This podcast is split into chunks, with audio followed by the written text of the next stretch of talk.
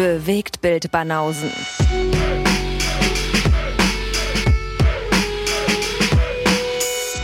Filme, Kino und Serien, bis ihr kotzt. Geht los, sagt der Lee. Geht los. Geht los. Ja. Die Bewegtbild-Banausen. Ja, genau die. Die sind wir. Heute featuring Mo. Ja, die schönsten Gäste kommen ja immer zum Ja. Schluss von der Party. Ja, die kommen ja mal spät. Ah, ach, wie schön. Zum Schluss. du siehst jetzt das Jahresende als Schluss, oder? Das Jahresende ist in dem Fall der Schluss. Ja, der letzte, der letzte Gast, den wir in diesem Jahr noch präsentieren dürfen. Den Rest, äh, wir räumen alleine hier das Zimmer auf. Ja. Aber Mo dürfte für dieses Jahr auf jeden Fall der Abschluss sein an unseren illustren Gästen, die wir hier begrüßen dürfen. Ja, geil. Sehr schön. Dafür habe ich auch was ganz Feines vorbereitet. Hast du was Feines vorbereitet? Ja, ja, doch, doch. Finde ich schon. Also, ja. Es Okay. ist ja so, dass jetzt gerade zum Ende des Jahres nochmal richtig viel rausgehauen wird, Filme und Serien, wo man sagt, ja, Mist, hätte das mal alles früher gestartet, dann hätte ich vielleicht noch irgendwas an meinen Treppchen bei den Top Ten oder so ändern können. Mhm. Äh, sowas habe ich hier mit. Ein, ein, ein Artikel, der auf dem Treppchen gelandet wäre, wäre er nicht zu spät gekommen. Ein Leckerli. Ein Mhm. richtiges Leckerli, ja. Aber das ist ja, das liegt ja in der Natur der Sache ein bisschen filmtechnisch, weil äh, die Vorbereitung auf die Oscars, da fangen sie jetzt langsam an, natürlich die ganzen Filme rauszuboxen. Zum Weihnachtsgeschäft werden auch gerne mal die Blockbuster rausgehauen. Hm. Äh, Ich habe auch gestern leckere geguckt, Serien. ihr seid in Berlin ziemlich gut dran. Also viele Filme, die eigentlich erst im Januar, zum Teil Februar starten, Mhm. ähm, werden in Berlin schon gezeigt in ausgewählten Kinos. Das, das finde ich schon faszinierend. Ah ja? Ja, Cool. so Aber- wie Tar oder die Fablemans, das läuft in Berlin schon. Und äh, The Banshees of Inisherin, das läuft alles schon in Berlin, kann man gucken. Jetzt nicht in den Riesendingern, aber äh, Mhm. ich meine, Berlin ist ja groß und die Kinoanzahl ist ja auch nicht ganz klein da. Mhm. Nee, klar. Ja, das ist richtig. Da sind wir schon in einer ganz guten, ganz guten Stadt, was die Verbindung, was die Kinos angeht. Das ist richtig. Ja, Ja, ja. wir haben auch schon mal geguckt, was, was läuft vor der Oscarverleihung, welche Kandidaten, welche möglichen und äh, was wird wahrscheinlich später anlaufen und äh, weil wir sind ja da auch mal ganz fit drin, die Sachen auch zu gucken, um die es da geht. Mhm. Ja, ja, das wäre auch noch, das wäre wie immer auch mein Ziel. Mal sehen. Ja. Gucken wir mal, wie es läuft. Ja, mal schauen, ob ich das dieses Jahr auch hinkriege. Ja. Wie letztes Jahr. Ja, stimmt. Da Da ist ja gut gelaufen. da waren wir alle ganz gut aufgestellt, inklusive Classic Dave. Mhm. Und äh, wie würdest du das äh, Kinojahr, das fast vergangene Kinojahr 2022 einschätzen oder Filmjahr oder Serienjahr? Sch schwierig. Wir hatten das in unserem kleinen Podcast jetzt auch als das Thema, weil wir so mehrere Best-ofs machen. Und ich habe echt Cinema Volante Schwierigkeiten übrigens. gehabt. Mo von Cinema Volante. Ja, falls ihr euch fragt, welcher Podcast Ja. das ist. Ja, Okay. Schön wär's, aber wir kommen so selten zusammen, der Alessandro und ich. Ähm, ist ein wir haben eine Lieber, ganze Folge aufgenommen, die wir noch gar nicht veröffentlicht haben sogar. Ach so. Ja, weil da habe ich wohl abgekackt mit meiner Spur und deswegen bleibt sie wohl für immer ins Vault eingeschlossen. Aber Prince hat auch ganz viel in seinem Vault, also finde ich, das ist noch fair. nee, bei Steven als Spielberg machen wir mehrere so machen wir mehrere so Test äh, äh, Top-Sachen und ich hatte echt Schwierigkeiten, ähm, mich darauf zurückzubesinnen. Also ich habe das gestern auch zu meiner äh, entzückenden Sofa-Begleitung gesagt, so einen richtigen Oberhammer, den ich gesehen habe, von dem ich nicht aufhören kann zu reden, ähm, den hatte ich irgendwie dies Jahr nicht so richtig. Echt? Oh, Hm, wow. Komisch, ja. Hm. Krass. Ich, also für mich stand ja schon, wann war denn das? Im Herbst irgendwie der Film des Jahres fest. Mhm. Mhm. Da hat sich auch seither nichts mehr dran geändert. Mhm. Habe ich den schon mal gehört, wenn oder oder? Garantiert. Für- also hast für mich den- ist es Everything Everywhere All at Once. Ah, okay. für okay, mich okay. mit Mhm, Abstand der beste Film des Jahres. mhm. Ja, den, ich fand den auch auch gut. Ich fand den auch super, aber er hat mich nicht ähm, er hat mich nicht so berührt, dass ich wirklich noch viel Zeit damit verbracht habe. Okay. Krass. V- Vielleicht ist das auch ist einfach ein komisches Jahr immer noch. Ich meine, wir sind immer noch mittendrin in diesem Wirrwarr. Äh, viele Sachen werden, werden plötzlich nachgeholt, du wirst mit Konzerten vollgeballert. Parallel dazu haben sie jetzt ja dieses, ähm, ähm, dieses neue Ticketing eingeführt, dass du, du kannst ja gar keine Konzerte mehr leisten mittlerweile. Und äh, bei unseren Kinos war es halt oft so, ich krieg wenig Originalfassung bei uns. Und wenn, dann muss ich immer anderthalb Stunden fahren, um das zu machen.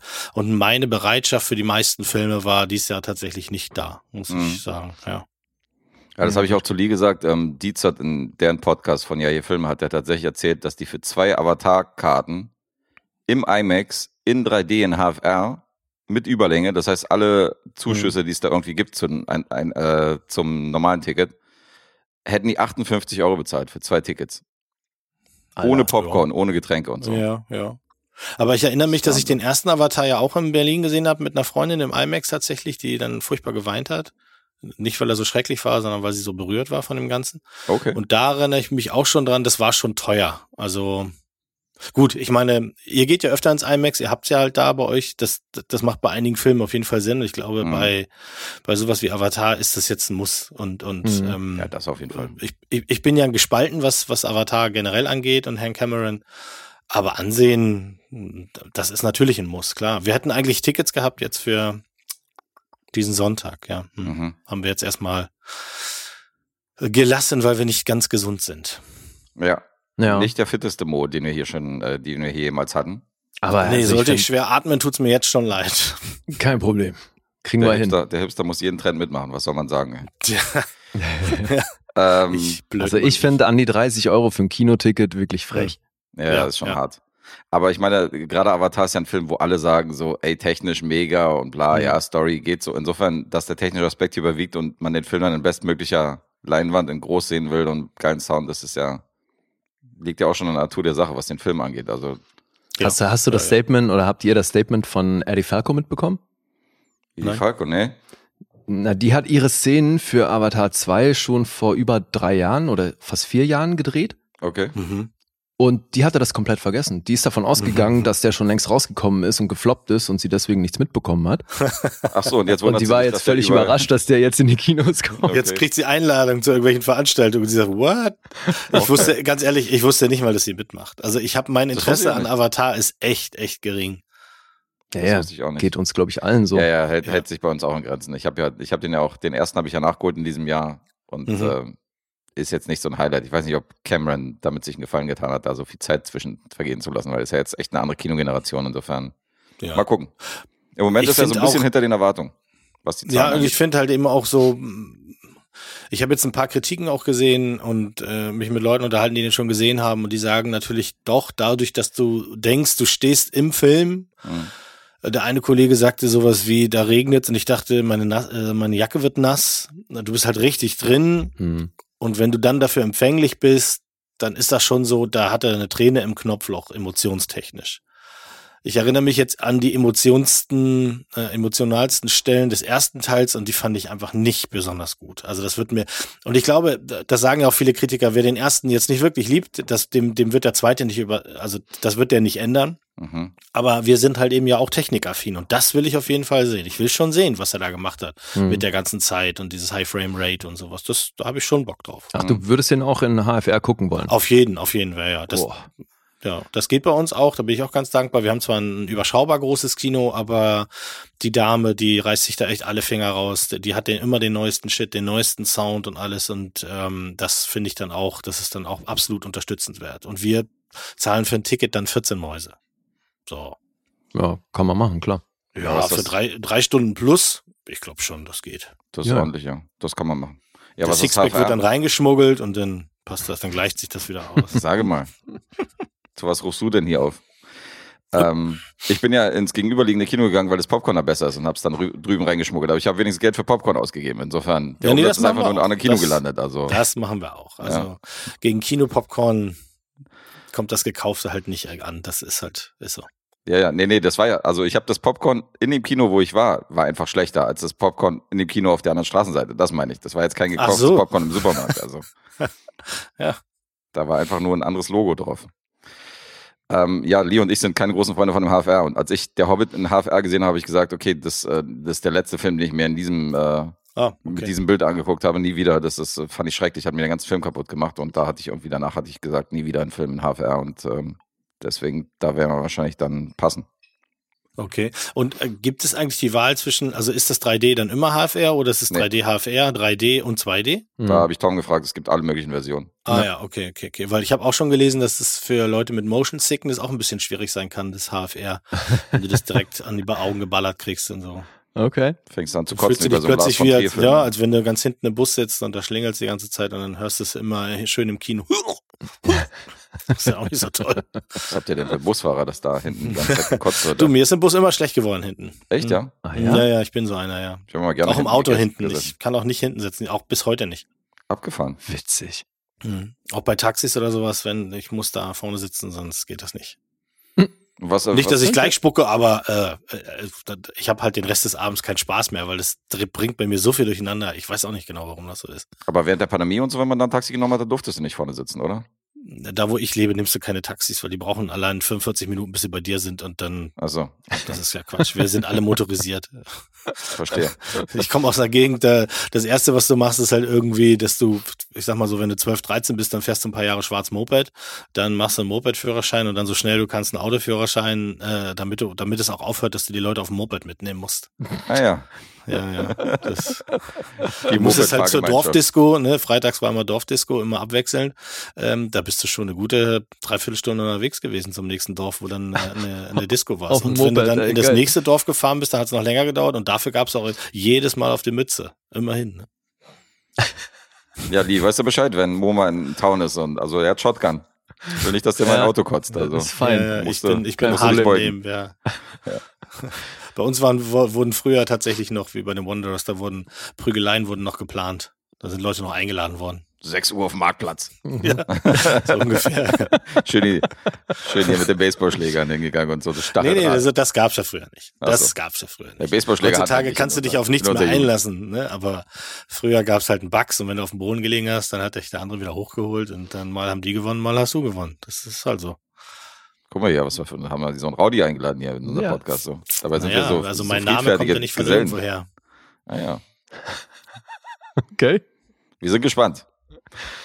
Ob du beim Punkteraten auch so schlagfertig abschneidest, das werden wir Ja, sehen. kommt. äh, Ich meine, das ist ja eine traurige Geschichte, die kann man hier ja sehr gut nachvollziehen. Immer wenn ich zu Gast bin, dann war ja das Punkteraten irgendwie.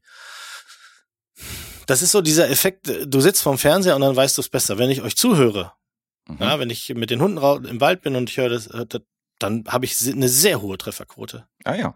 Ja, Mhm. aber bei euch hier vor Ort, nada. Ja, ich weiß ja nicht, ob du es mitgekriegt hast. Die Leute dürfen ja mittlerweile auch unsere Gäste raten. Insofern, ähm, alle, Ja. die beim Punkteraten mitmachen, raten praktisch auch, wie du abgeschnitten hast. Also Okay. gib alles. Ja, ja, ja, ja. Also ich glaube, wenn ich etwas liebe oder wenn ich etwas hasse, dann, äh, dann spürt man das. Mhm. Das ist doch eine gute Und ein Überleitung. Klo habe ich ja nicht mitgebracht diesmal, weil mir hängt das ja immer noch nach, dass ich ja der junge Valanda gebracht habe. Und ähm, Warum hängt dir das nach? ja, das habt ihr danach noch ein paar Folgen mal erwähnt. So. Du hast Äh, ja, du bist jetzt direkt mit, Weil das so damals der heiße Scheiß war und dann hieß es halt so, ja, du guckst gleich den heißen Scheiß, den du als Thumbnail kriegst. Ja, ich war halt interessiert daran, aber es ist halt ein Klo. Es ist halt leider nicht besonders gut. Ja, ja, die hat, glaube ich, gefragt, warum guckst du dir sowas an? Das ist das Fazit. ja, ja genau. Und jetzt hast du Schiss. Ja. Mal sehen, ob er das heute auch fragt. Mal sehen. Okay. Mhm. Wir sind gespannt. Ja, Ach ich bin auch gespannt, was ihr dabei habt. Jetzt hast du direkt deine Floskel gebracht mit dem Klo, von wegen der Film oder die Serie ist ein Klo. Eigentlich haben Mhm. ich und Alessandro beschlossen, wenn du nochmal sagst, der Film oder die Serie ist ein Klo oder aus die Maus Mickey Maus, was du auch mal öfter sagst, Okay. dann kommen wir zu dir nach Hause mit Skimasken und rasieren dir den Bart ab. Mitten in der Nacht. Das war der Plan. Insofern, aber du wurdest Mhm. noch nicht vorgewarnt. Insofern betrachte das jetzt als offizielle Okay. Warnung. Okay, okay, okay. Mal sehen, Diese ob ich es einfach drauf ankommen lasse. Okay, wir sind gespannt. Gut. Das ist doch eine gute Überleitung, damit Lee hier direkt äh, mit einer Filmrezension oder einer Serienrezension in die Episode startet. Ja, heute ist eine Serie. Heute ist es eine Serie. Ja. Damit bist du ja, äh, haben wir ja heute mal einen Gast, der sehr serienaffin ist, im Gegensatz zu manchen anderen. Mhm. Ja, ja, ja, ich liebe Serien. Okay, Mhm. dann bin ich mal gespannt, ob du die auch schon geguckt hast. Die ist hierzulande auf RTL Plus verfügbar. Das ist jetzt ein Streamer, den nicht gerade jeder hat, aber die haben ihr Portfolio schon jetzt in den letzten Monaten echt krass erweitert, finde ich. Unabhängig von den Eigenproduktionen haben die jetzt auch eben so ein paar Serien dabei, die du halt nirgendwo anders kriegst und auf die hatte ich Bock. Minx heißt sie, ist aus diesem Jahr, umfasst aktuell eine Staffel mit zehn Episoden und eine zweite kommt schon. Also die ist angekündigt. Im Original ist das von HBO Max. Und ich habe sie mir primär angeguckt, weil Jake Johnson mitspielt. Mhm. Das ist jetzt die Serie. Habe ich ja neulich schon angeteased und äh, du hattest irgendwie eine Vorstellung davon, welches es sein könnte. Jetzt weiß ich nicht, ist es die? Nee, die war es nicht. Ah, okay. Ich meinte diese, äh, ich weiß nicht, ob das eine Serie ist oder ein, oder ein Film, äh, diese National Lampoons Geschichte. Ach so. Weil da Mhm. spielt er, glaube ich, mit. Also das, Da haben die was im, Neues gemacht? Der ist im Cast. Naja, das gibt so ein, so ein, äh, so ein ich weiß nicht, ob es eine Miniseries ist oder Okay. direkt ein Streaming-Film über National Lampoons, über das Making-of, wie die praktisch entstanden sind und wie die sich gefunden haben, so mit einer Oh. ganz guten Besetzung. Okay. Und da ist, glaube ich, Jake Johnson im Cast, deswegen dachte ich, das wäre eine Serie und Das redest von könnte der. das sein, ja. Nee, dann wird, das werde ich mir natürlich noch angucken. Ja. Nee, bei Minx geht's um was anderes. Wir befinden uns in Los Angeles in den 70ern und Joyce steht hier im, im Vordergrund der Handlung.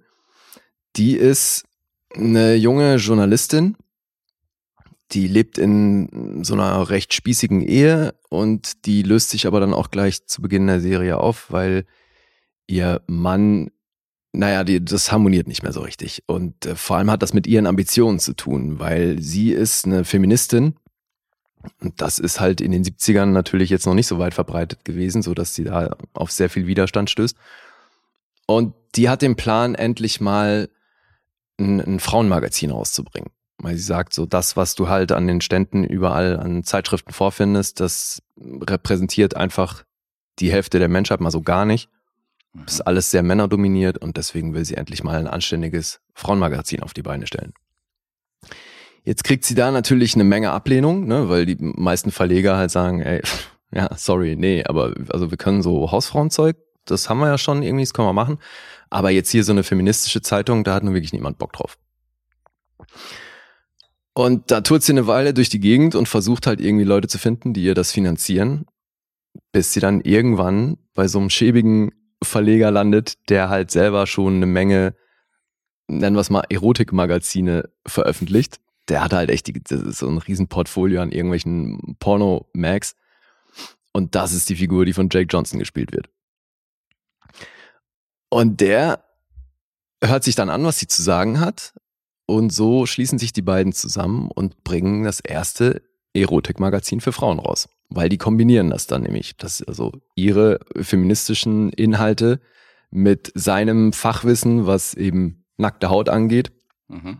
bringen die das zusammen. Natürlich hat sie da anfangs nicht so viel Bock drauf. ne? Es geht also über weite Strecken darum, dass die sich so ein bisschen, dass die so ein bisschen auf einen gemeinsamen Nenner kommen und es ist natürlich auch ein ständiges Hin und Her. Aber er hat eben die Infrastruktur, um so ein Magazin rauszubringen. Und sie sieht darin jetzt ihre Chance, ihr feministisches Magazin so zu veröffentlichen. Und das ist tatsächlich lustig. Ja, ja. ah ja, hättest du nicht gedacht. Nee, ich war mir nicht sicher, wie die Tonalität ist. Also hätte jetzt auch so ein bisschen so Biopic-mäßig sein können, weißt du, oder so von wegen so ein, so ein, ähm, so ein Sinnbild halt der Zeit von damals, weißt du. Und Mhm. ähm, ich wusste ja nicht, wie groß da der komödiantische Anteil ist. Und weil du meinst, das ist lustig, dann gehe ich davon aus, es ist lustig. Ja, also das ist jetzt ein, kein Biopic, weil es nicht wirklich genau diese Geschichte in real gegeben hat. Das ist aber angelehnt an verschiedene reale Events Mhm.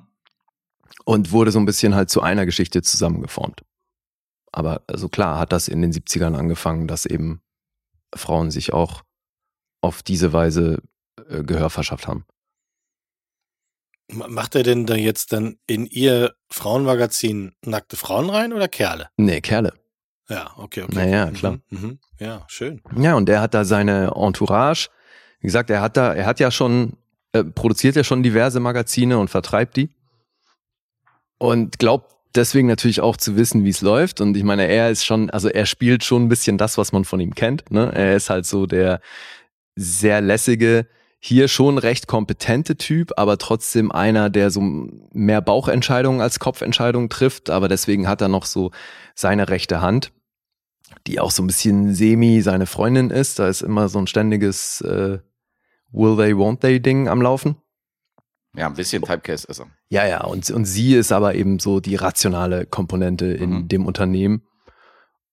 Und äh, das schockt, ja. Also ich hatte, ich hatte echt Spaß mit der Serie. Und natürlich machen so die Ausstattung, die Zeit, die Kostüme vor allem, Alter, Jake Johnson, der tritt hier in Klamotten auf. Das Mhm. schockt so hart, ey.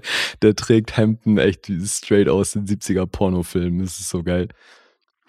Ja, Ja, so eine geile Frise dazu, das sehe ich hier gerade. Mhm. Ich gucke nebenbei den Trailer, das sieht schon ziemlich gut aus. ja.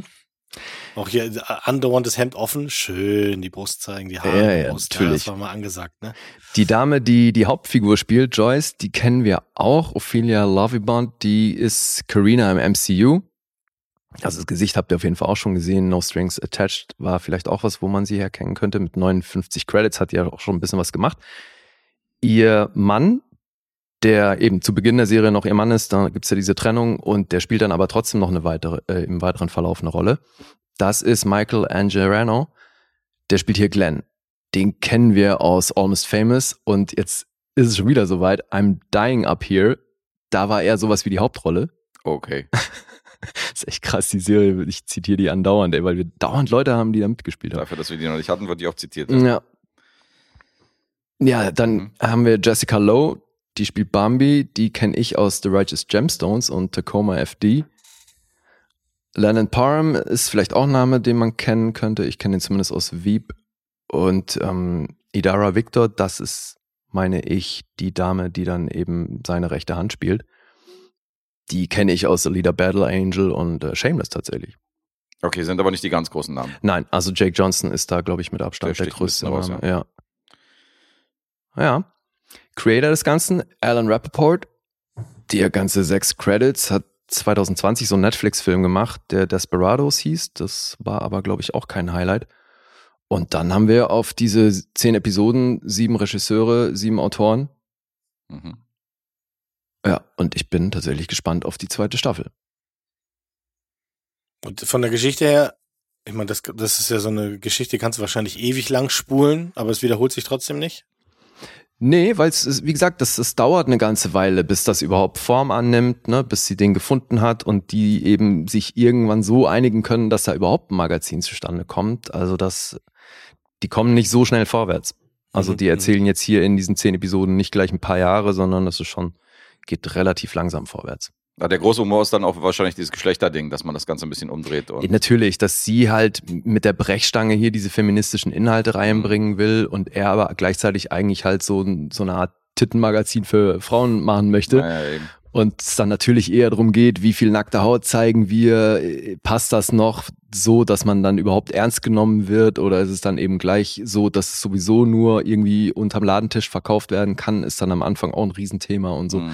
Was kommt aufs Cover und all diese Dinge. Da gab es doch diesen äh, englischen Film Full Monty hieß der, oder? Ja. Wo diese Durchschnittstypen dann Ja, so ja. auf einmal so Stripper zu Strippern Mhm. irgendwie äh, bekannt geworden sind, weil die halt in diese Frauendomäne da eingebrochen sind, womit die normalerweise gar nichts am Hut hatten. Der war super. Ja, ist ein guter Film. Ja. Das hat mich so ein bisschen, das ist auch so diese Geschlechter. Naja, und da rein passt ja jetzt auch ähm, Welcome to Chippendales, Stimmt, ja. was ja so auch Male Stripping Ja, richtig. ganz groß gemacht hat. Ja, also Minx, ich kann das empfehlen. Das ist eine coole Serie. Mhm. Dann Ja, ist mal jetzt wirklich ein bisschen problematisch mit RTL Plus. Das ist, ähm, ist jetzt nicht wirklich der nächste Sender, den man braucht, glaube ich. Aber es wird ja jetzt Ja. ich, sowieso immer schlimmer. Jetzt hast du Paramount Plus, du hast RTL Plus, es kommt ähm, Magenta kauft sich ja allerhand Zeugs, war mir auch Das, nicht ey, bewusst. ja, finde ich auch so krass, dass Wahnsinn. dann ja. eben solche Streamer, die quasi kein Mensch hat, die dann hingehen und sich exklusiv irgendwelche Serien holen, die man gerne sehen würde. Ja gut, ich bin jetzt auf den Zug aufgesprungen und habe jetzt Magenta-Abo abgeschlossen, dieses, äh, Okay. wo du halt Serien, wo du halt nur Serien gucken kannst. Insofern äh, habe ich gesagt, gut, da suchte ich die Serien halt durch, die ich gerade gucke. Handmaid's Tale 5 kommt ja jetzt auch. Mhm. Ja. Und dann äh, buche ich den für drei, vier Monate und dann ist das wieder so ein Ding, nicht wie Netflix und Disney Plus, was ich dann so durchgängig habe, sondern halt so für ein paar Monate. Und äh, Ja, aber gerade das Angebot ist schon sehr interessant von denen. kann man ja machen. Haben die eine Testphase? Wahrscheinlich, ne? Die haben, glaube ich, auch so eine Die haben auch eine Testphase. Ja. 14 Ich glaube, die ist dann zwar Paramount krass kriegt ja gerade richtig einen Shitstorm, weil die halt irgendwie mal, sie hatten mal eine Testphase, dann plötzlich wieder nicht, dann wollen sie 7,99 und haben nur HD, also nur. Mhm. HD und normal Stereo und äh, geben halt alles scheibchenweise raus. Ist, glaube ich, auch nicht der coolste Move. Ähm, wahrscheinlich Mhm. können sie nicht anders. Aber RTL Plus muss ich mir also angucken. Aha. Tja, furchtbar. Okay. Also ich habe von Minx in einem äh, ähm, anderen Podcast schon gehört und die haben auch das sehr gelobt. mhm. Auch, dass ich das, die haben halt eben auch gesagt, dadurch, dass du 30 Minuten Folgen hast, ist es nicht so. Also die wissen immer genau, wann sie starten und wann sie aufhören müssen. Mhm. Und deswegen hast du eine halbe Stunde echt Fun und es macht nichts, wenn du da eine Woche zwischen hast zwischen den Folgen. Ja. Ähm, du kannst es aber auch gut am Stück wegmachen, ja, ja. weil die Charaktere dir wohl dann da noch sehr ans Herz wachsen. Ja, und das ist natürlich recht kurzweilige und jetzt natürlich auch wenig tiefgründige Unterhaltung. Mhm. Das kann man sehr leicht konsumieren. Ich habe mir den Trailer damals angeguckt, als er noch relativ frisch war, so von Serien, die demnächst kommen Mhm. und von Filmen, die demnächst kommen. Und da war der dabei. Ich hatte das zwischenzeitlich vergessen, aber da habe ich mir den Trailer damals auch angeguckt. Das ist Mhm. aber auch schon wirklich fast ein Jahr her oder so. Ja, aber du stehst ja auch auf die Zeit und so. Ja, ja, ne? voll. Das, das ist ja auch bei Vinyl war das ja auch so ein Ding. Ja, mega. Und, Und- Jake Johnson mag ich auch. Eben mit der Ausstattung und so, das ist schon geil. Da bin ich schon intrigued. Und da lässt sich HBO natürlich auch nicht lumpen. Ja. Aber wie Mo sagt, das wäre dann der nächste Streaming-Sender. Das ist, Ja, äh, das wird ist- ganz schön viel. Naja. Aber klar, ist interessant. Alright, da mal die Punkte. Mhm. Oder habt ihr noch irgendwelche Fragen? Nö, du hast uns, glaube ich, angezuckert. okay. 7,7 gibt's auf IMDb. Metascore ist bei 75. Rotten Tomatoes von der Kritik 7,7. Das sind 97% Empfehlung. Und vom Publikum deutlich weniger. 2,5 von 5. Das sind 37% Empfehlung. Ja. Das ist schon eine große Diskrepanz. Und ja, auf Letterboxd ist sie ja nicht. Mhm. Und Mo darf anfangen. Ja, du hast ja jetzt nicht, also eigentlich hast du ja gar nicht gemeckert. Aber eine 10 kann das nicht sein. Dafür ist das zu easy cheesy. Ich weiß man bei Berlin nicht. Da weiß man bei Berlin nicht mehr. Aber ich würde sagen, das ist, du hast es gern geguckt und du freust dich auf eine zweite Staffel. Ich würde schon sagen, das ist eine 8,5. Mhm. Äh, Wäre möglich, aber ich stapel mal nicht ganz so hoch und sage eine 8. Ja, 8 ist richtig. 8 ist richtig. Cool. Sorry, Mo. Ja. Naja, du. Das ist fein. Ich hab's ja nicht so mit den oben. Zahlen. Ja. Er lässt noch ein bisschen Raum nach oben. Ja. Ja, aber du 8 und 5, ist, so- ist jetzt doof, das zu sagen, aber wäre natürlich genauso fein. Weißt du, das kann man, das ist wahrscheinlich sogar tagesformabhängig, ob Mhm. man Ja. dann, manche Folgen wären wahrscheinlich sogar weit drüber, aber Oh, wenn wir, ja, wenn wir Folgen so einzeln bewerten würden, das wäre krass, ne? Ja, das wäre nochmal was ganz da anderes. gibt es schon bei manchen Serien Folgen, so, die so hängen geblieben sind bei mir, dass es eine 10 und dann andere, die ich eher schwächer fand. Ja, ja, so geht's mir auch. Also, Die Fliegenfolge bei Breaking Bad ist so, ist für manche eine 10 und für andere eine 2 oder so. Also mhm. Die hm. ist auch nicht bei allen beliebt. Ja. Alright. Alright, so viel zu Minx. Jetzt Mo. Ja, right, right. Ich habe auch was mitgebracht, was relativ frisch ist. Ähm, und zwar ohne großes Drumrum heißt die Serie, ist eine Serie mit sechs Folgen, ungefähr immer so eine Stunde. Und die läuft momentan auf Magenta, Mhm. Geht aber wohl demnächst auf Amazon Prime, weil die haben's produziert. Da kommt auch am Anfang das Prime-Logo, deswegen war ich auch so ein bisschen verwirrt, dass das jetzt bei Magenta läuft, aber tja gut, wir, die, die Regeln dahinter kennen wir nicht. Äh, gemacht hat die Hugo Blick und die Serie heißt The English. Ach, hast schon durchgeguckt, geil. Die habe ich schon äh, durchgeguckt, genau. Ja, ich bin noch bei Folge 4 oder so, 5. Ach, kannst du auch mitreden. Cool. Ja. Ja, da habe ich auch sofort gedacht, äh, das ist was für Guess. Ach so? Ja, ist eine Mhm. Western-Serie. Ach, ist das die mit, äh, mit Emily Emily Blunt. Blunt? Emily Blunt, ja. Mhm. Ach so, okay, alles klar, ja, habe ich, habe ich äh, auf dem Schirm, habe ich das Plakat schon mal Ich glaube, die haben viele auf dem Schirm. Ähm, und äh, die, diesen Hugo Blick kannte ich jetzt nicht, aber ich habe mich da jetzt auch ein bisschen reingelesen. Der Mann hat unter anderem eine Serie gemacht, die hieß Black Earth Rising und äh, The Honorable Woman, habe ich beide nicht gesehen. Aber er hat ziemlich viele äh, gute Kritiken dafür bekommen und er ist auch Schauspieler. Er war zum Beispiel Jack Napier in Tim Burtons Batman. Also der Gangster, der in Tim Burtons Batman die ähm, Herrn Wayne und Frau Wayne erschießt und dann diesen berühmten Satz sagt, Have you ever danced with the devil in the pale moonlight? Mhm. Und der wird ja dann später der Joker. Da ist das natürlich nicht mehr, ist ja klar. Aber als junger Jack Napier war das halt eben dieser Hugo Blick. Äh, und in vielen anderen Serien ist der auch. Aber das ist nicht so ein Gesicht, wo man sagt, ja, alles klar, das ist, das ist der Dude. Ähm, er hat die, äh, die Serie geschrieben und er hat auch bei allen sechs Folgen Regie geführt. Und das, ich glaube, ich glaube, das merkt man, weil die, die Story ist so verschachtelt, und was tatsächlich vor sich geht, entfaltet sich wirklich erst ganz langsam, wenn in Folge 4 meiner Meinung nach dann die Fäden durch diesen, durch, da gibt es ein Flashback zusammengeführt werden. Du bist jetzt in Folge 5, hast du gesagt? Ja, 4, glaube ich. 4, okay. Ja. Ich will natürlich nichts verraten, ist Deswegen klar. so verschachtelt kommt die mir noch nicht vor. Ah ja, okay, gut, gut. Also bei, bei mir war das schon so, ähm, dass ich äh, Start der zweiten Folge gedacht habe, irgendwie fehlt mir eine, weil es ist schon so ein bisschen, äh, dass du Ereignisse siehst, die du noch nicht einordnen kannst und die kriegen dann die ganz große Einordnung eben dann ab Folge 4, 5 und 6 dann eben. Ähm, das ist auch etwas, was in den Kritiken sich widerspiegelt. Einige sagen, sie konnten mit Folge 1 und 2 nichts anfangen, weil da zum Teil mm, auch äh, Schnitte sind, die sie nicht nachvollziehen konnten, die sich dann, weil etwas offscreen passiert. Äh, und damit waren sie dann irgendwie nicht so fein. Aber Mhm. Ich, ich erzähle mal ein bisschen von der Story. Also wir sehen am Anfang, äh, wie eine Truppe Soldaten einen gesuchten Indianer erschießen äh, aus weiter Entfernung und das ist dann, also das muss man auch gleich sagen, glaube ich. Äh, wenn die Serie brutal ist, dann ist sie brutal. Also wir sehen hier schon Blut und Gedärme und Körperteile und so. Also diesen, ähm, der, der Ureinwohner, der da erschossen wird, da ist nicht mehr viel von übrig. Und äh, die, bei dem Versuch, auch seine Frau und ein Kind zu töten, werden die Soldaten aber aufgehalten von einem Pawnee-Scout, also einem Führer der äh, äh, Pawnee-Indianer-Ureinwohner, der in den Diensten der US-Army steht. Ähm, und der beschwichtigt halt die Soldaten, weil er sagt, das ist hier heute mein letzter Tag und ich will weder, dass ihr ein Massaker startet, noch dass ich einen starten muss, so sinngemäß.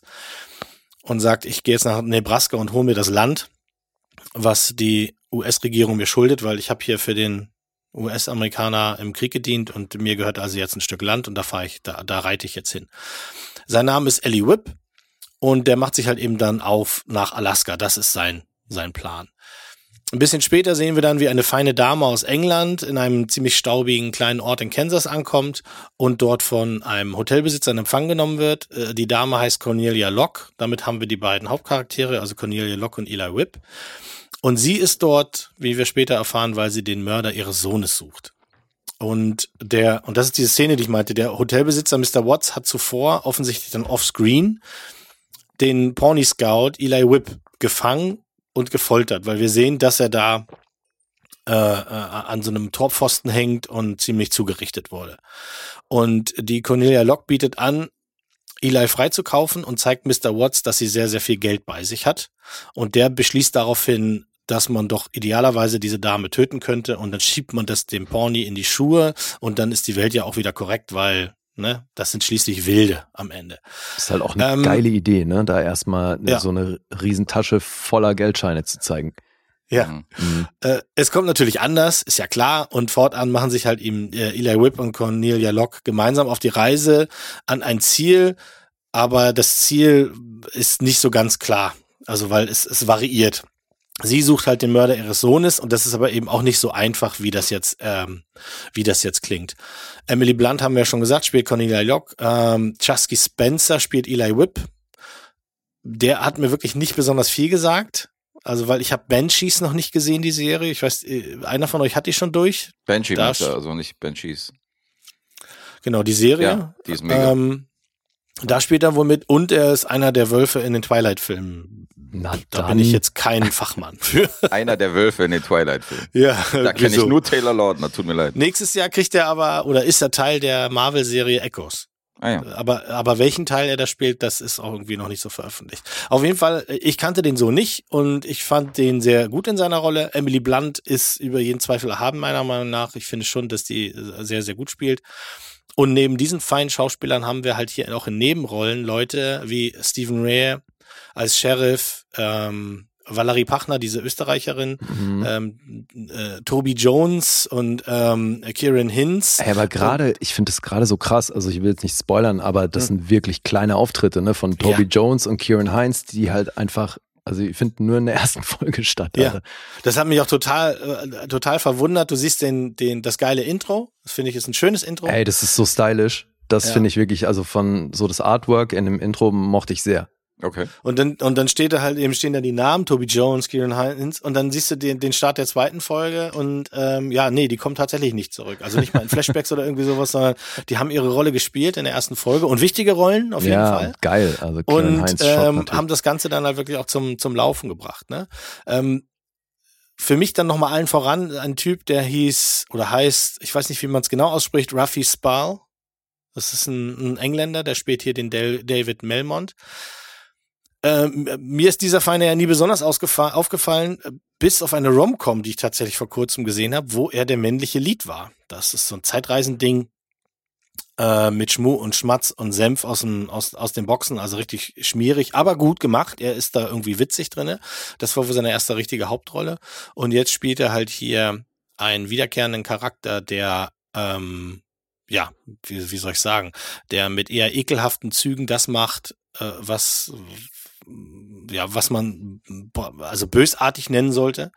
Das ist ein animalisches, animalisches Monster, der, der irgendwie total verdreht ist, der, der äh, ekelhaft blutrünstig ist und bei dem du halt sofort merkst, sobald der einmal auf dem Screen ist, dass der, der hat irgendwie, der hat eine eigene Agenda und die sehen wir dann halt so auch, wie die sich nach und nach entfaltet. Und du bist ja noch nicht da, Lee, aber das, worum es nachher geht, ne, das, also dafür alleine Chapeau. Also das, das hättest, das würdest du in keinem anderen Western sehen, dass das ein, ein, ein Thema ist und das wichtige Thema ist. Das fand ich wirklich, wirklich gut. Okay. Ich, ich finde, das ist so eine Serie, auf die muss man sich auch so ein bisschen ähm, einlassen. Und wenn man natürlich auf Western steht, so wie, wie, wie gestern, funktioniert das sofort, weil die Shots sind super. Ey, die, also manche Bilder hier, Alter, pff, mhm. richtig. Ne, das krass, berühmte ja. kannst du drucken und dir an der Wand hängen. Das ja, ist tatsächlich wirklich. so. Also vor allem so die totalen, ne, mit irgendwie Sonnenuntergang und so nah am Kitsch, aber echt krasse Bilder. Also. Ja. Das Ganze spielt 1890 und da ist die amerikanische Welt ja noch ganz am Anfang der Besiedlung, aber halt eben schon mittendrin im Entreißen der, der Ländereien von den Ureinwohnern. Und äh, wir sehen auch in der Serie alle Arten von Menschen, also nicht nur die, die bösen Amerikaner. Es äh, auch, auch andere äh, Ureinwohnerstämme spielen noch eine Rolle. Wir sehen auch später noch ein paar deutsche Auswanderer, die zum Beispiel nichts falsch daran sehen, sich das Land zu nehmen, weil mhm. für die ist das ganz klar, das gehört nicht äh, den Indianern natürlich hin, sondern Gott. Ja. Und wenn, wenn, wenn Gott ihnen geholfen hat, dass sie es so weit geschafft haben, dann ist das auch fein, wenn sie sich Land nehmen und zur Not halt eben auch mit Gewalt. Ne? Mhm. So kann man es natürlich auch, auch machen. Und dieser Eli Whip ist halt dadurch gleich doppelt vertrieben. Zum einen, weil er dabei zusieht, wie seine Heimat aufgeteilt wird. Und zum anderen, weil er eben bei den Ureinwohnern auch ähm, heftig umstritten ist, weil er ein Grund der Vertreibung ist. Er mhm. hat halt für die US-Regierung ähm, im Krieg, Krieg gekämpft und eben auch, ähm, ist ein blödes Wort, aber seinesgleichen getötet in, in dem, ne? Ja. Und das ist auch wieder so ein Western, finde ich, der ist ähm, unerbittlich und der ist dreckig und der ist wirklich gewalttätig. Also das hat mich auch ein bisschen überrascht. Ähm, aber positiv, weil es ist nicht nur zur Schau stellen, sondern so, dass du, wenn die Gewalt da stattfindet oder du siehst das, das was sie verursacht hat, dann wirkt das irgendwie real, finde ich. Also mhm. Also da wird jetzt keiner aus Gag irgendwie gefoltert oder sowas und viel passiert auch offscreen, aber du siehst dann quasi das Endergebnis. Ähm, ich habe mich an Folge in Folge zwei wirklich gefragt, habe ich eine Folge übersehen, weil von, von eins auf zwei ist es dann irgendwie, ne, also da, da, da fehlt irgendwie was, aber das hat halt alles seinen Sinn, das passt schon so. Und auf dem Weg, den die beiden Hauptcharaktere nehmen, sehen wir halt jede Menge äh, Menschen, die diese Serie eben auch besonders machen. Also die sind zum Teil ganz lieb, scheinen lieb, andere sind ganz unbarmherzig und alle haben eine absolut eigene Motivation. Ähm, und es gibt halt, und das glaube ich so die Quintessenz, es gibt in diesem wilden West-Szenario keinerlei Moral mehr. Da denkt jeder nur an sich und da will jeder seins und das will er mit allen möglichen Mitteln, idealerweise ohne viel Arbeit und wenn es aber sein muss, dann wird halt eben auch ähm, äh, Blut vergossen die, die Liebe, finde ich, die dieser Hugo Blick zu dem Genre hat, also zum Western, finde ich, das sehen wir tatsächlich, du hast es gerade selber schon gesagt, in jeder Szene, es gibt so grandiose Bilder und es ist ähm, auch toll, wie, wie das einfache Mädchen, das ja quasi Emily Blunt ist, sie kommt aus England, ist eine feine Dame, kommt in diesen wilden Westen, sich dann im Laufe dieser äh, Serie dann verwandelt zu einer, zu einer äh, durchaus, äh, äh zu einer Frau, die sich durchaus wehren kann. Hm. Und der Eli Whip, dem sieht man, finde ich, halt eben auch an, dass der die ganze Zeit gespalten ist. Also er, er will eigentlich weg von allem, er will nach Alaska und sich da sein Stück Land nehmen, aber alle Leute, die er trifft, sagen halt immer, niemand wird diesen Schwur mhm. äh, äh, durchgehen lassen. Keiner gibt dir Land. Du bist keiner von uns, ja. egal was du trägst für eine Uniform. Das finde ich als Figur schon auch sehr spannend. Also so seine Prämisse, weil er halt so zwischen den Stühlen irgendwie mhm. steht, weißt du? Und auch jeder Soldat oder Ex-Soldat, den er dann darauf anspricht, dass er jetzt hingeht und seinen, seinen Anspruch geltend machen möchte, mhm. er lacht ihn im Endeffekt aus ne? und sagt so, Alter, glaubst du wirklich, dir gibt jemand das Land, was dir vermeintlich zusteht? So, ey, pff. Ja. ja. Und, und das halt, im, du siehst ihm das tatsächlich an, dass er halt irgendwann selber auch das Zweifeln bekommt. Mhm und stellt halt sein Leben dann auch in Frage. Was habe ich hier eigentlich gemacht? Ne? Ähm, ich bin sicherlich keiner der Guten, aber ich dachte zumindest bisher, ich bin auch keiner der ganz Schlechten. Aber das ist natürlich in einer Welt, in der es keine Moral gibt, ist das natürlich schwierig. Ne? Mhm. Ähm, Emily Blunts Charakter, äh, habe ich schon gesagt, ist so eine Frau, die so ein bisschen äh, eigentlich aus der Zeit ist, also eher fein und ete, petete und ähm, die sich aber von den verschiedenen versch- verabscheuungswürdigen Männern halt eben auch dann irgendwann nichts mehr sagen lässt. Und da finde ich gerade die erste Folge ist eine Sensation. Du siehst ihr da die Angst an, die sie plötzlich hat, weil sie ist nicht doof. Das Geld ist auf dem Tisch quasi und der Typ ähm, äh, äh, äh, droht ihr mit, mit Vergewaltigung etc. Und ähm, du siehst, das spielt die hervorragend, finde ich. Es, Naja, wie gesagt, es kommt super. dann anders und das ist auch so ein Moment, wo du sagst, ja, genau, das, so ist es richtig, so muss das sein. Mhm. Am Anfang der ersten Folge wird sie noch gefragt von diesem Eli Whip, ähm, wie viele Tote hast du denn schon gesehen, seit du hier bist im Westen? Und sie sagt halt keinen einzigen. Und ein bisschen später in der Serie wird sie dann nochmal sagen, es sind irgendwie, also sinngemäß wieder, es sind zu viele, um sie zu zählen. Wobei sie dann auch mittlerweile dann schon mitgemacht hat. Mhm.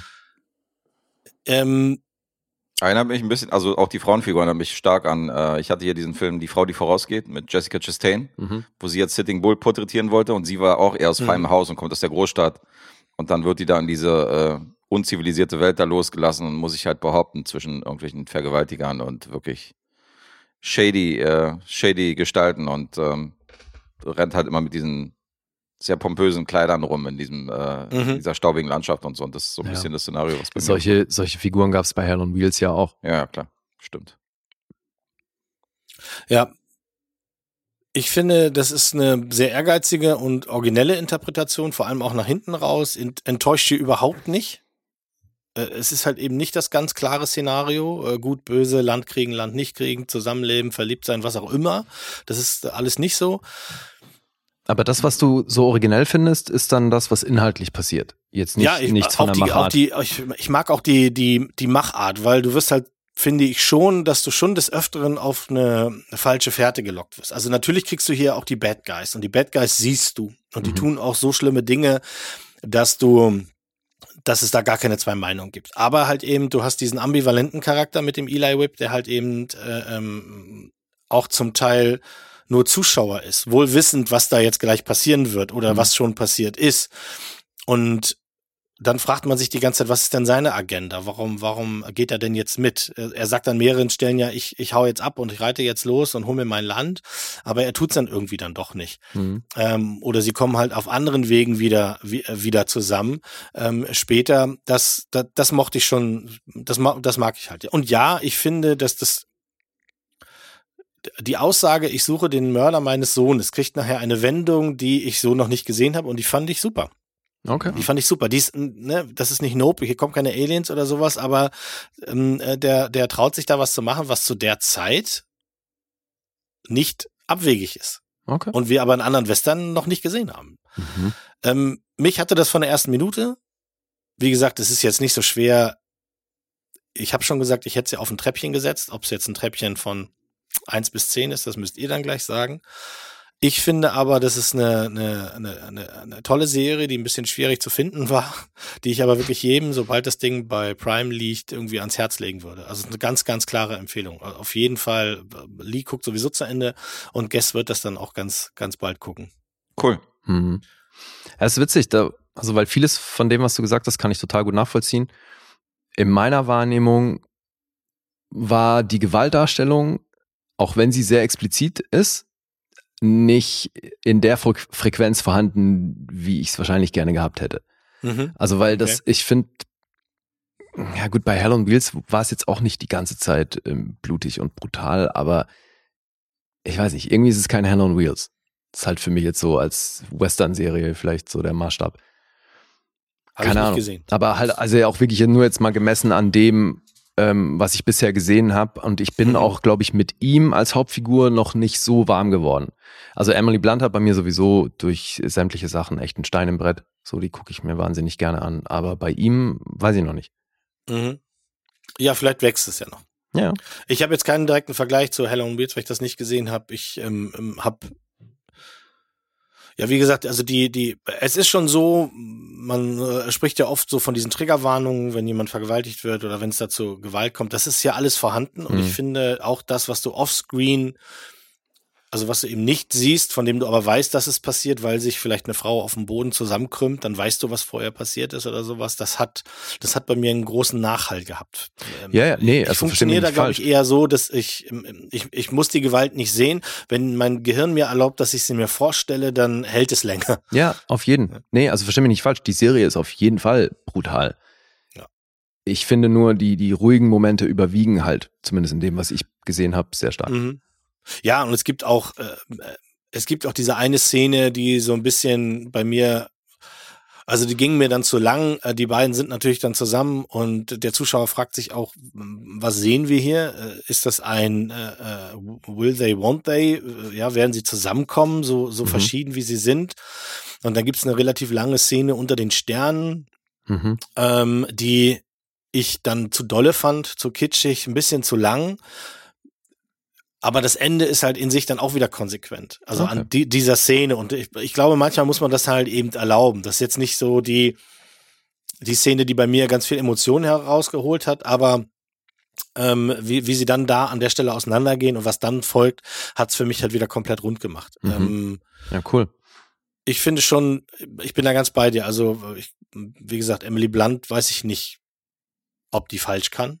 Weil das hier, das Ding, das trägt sie. Naja, also, voll. Das ist, das ist ihr Ding.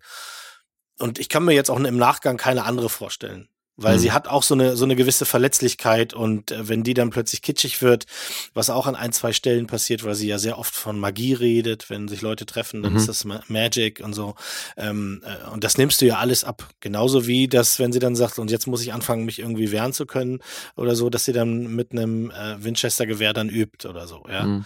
Ähm, und halt eben auch das Auftreten von Charakteren, von denen du nicht weißt, spielen die eine Rolle?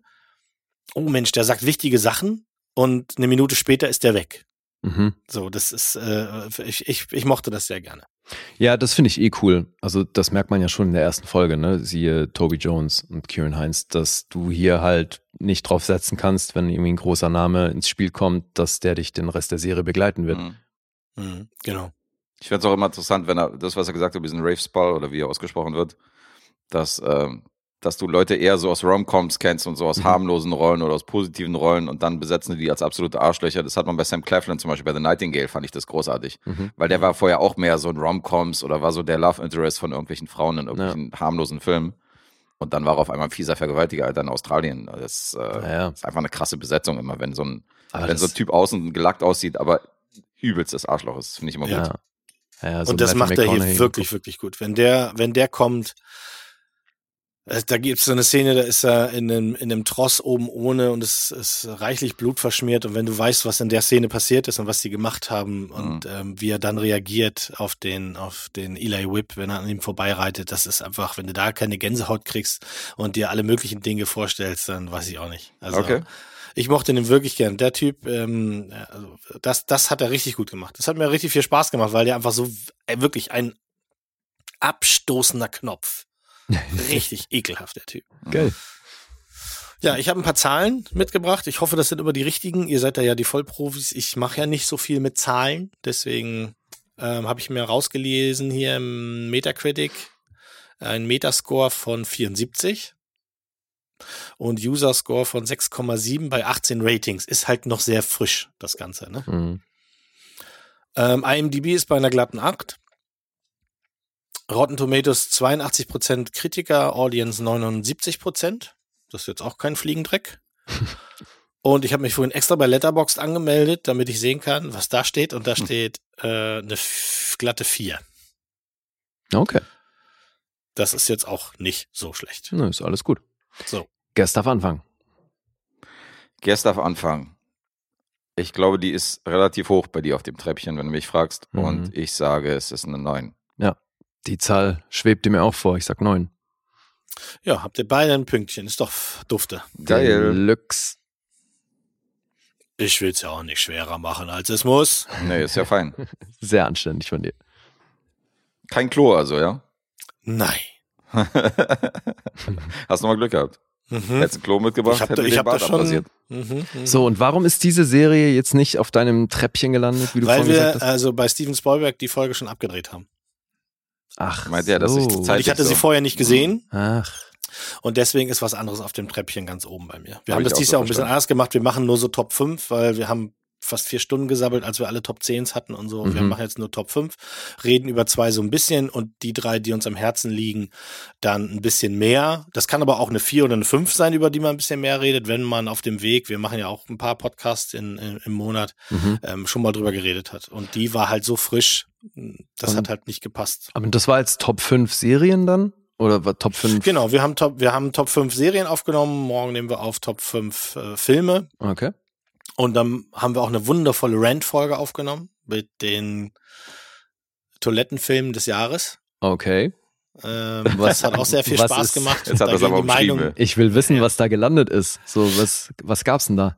Bei, bei was, bei den, bei den Serien? Nee, bei den schlechtesten Filmen des Bei den Jahres. schlechtesten Filmen. Äh, bei mir, ich habe eine Laudatio gehalten, zum Beispiel auf Jurassic World Dominion, Mhm. auf ähm, eine sehr schöne Laudatio, wenn ich es auch selber sage. Ähm, da gibt's ja jetzt diesen Extended Cut. Ich weiß nicht, habt ihr sicherlich mitgekriegt, ne? dass der nochmal veröffentlicht wurde, 14 Minuten länger. Ach echt? Nee, habe ich nicht. Ja, ja. Ich auch Und nicht. so, so steige ich halt ein in meine, in meinen Rant, dass ich sage, 14 Minuten länger, das ist wie wenn du eine Wurzelbehandlung kriegst, aber eigentlich nur zum Zähnereinigen da warst. Mhm.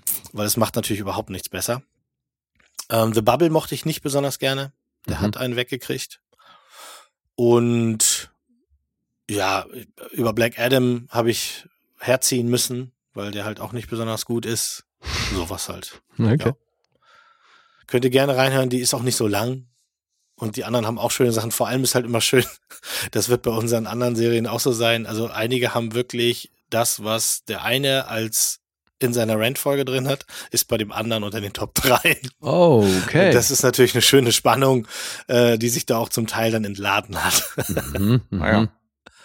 Ja, Aber so ist das ja. Also ich meine, es gibt nichts, äh, ähm, wa- was so spalten kann wie, wie Filme, Musik, Kunst generell. Also Klar. ich gucke mir ein Bild an und sag, ich sehe hier was und du sagst, das Geschmiere und so ist es bei Filmen und Musik halt eben auch. Ja. Naja, Die versuchen, die Kollegen versuchen mir auch ständig Musik beizubringen. Pff, keine Chance. Also was die da Musik nennen, also das, für das findet in unserer Welt überhaupt nicht statt.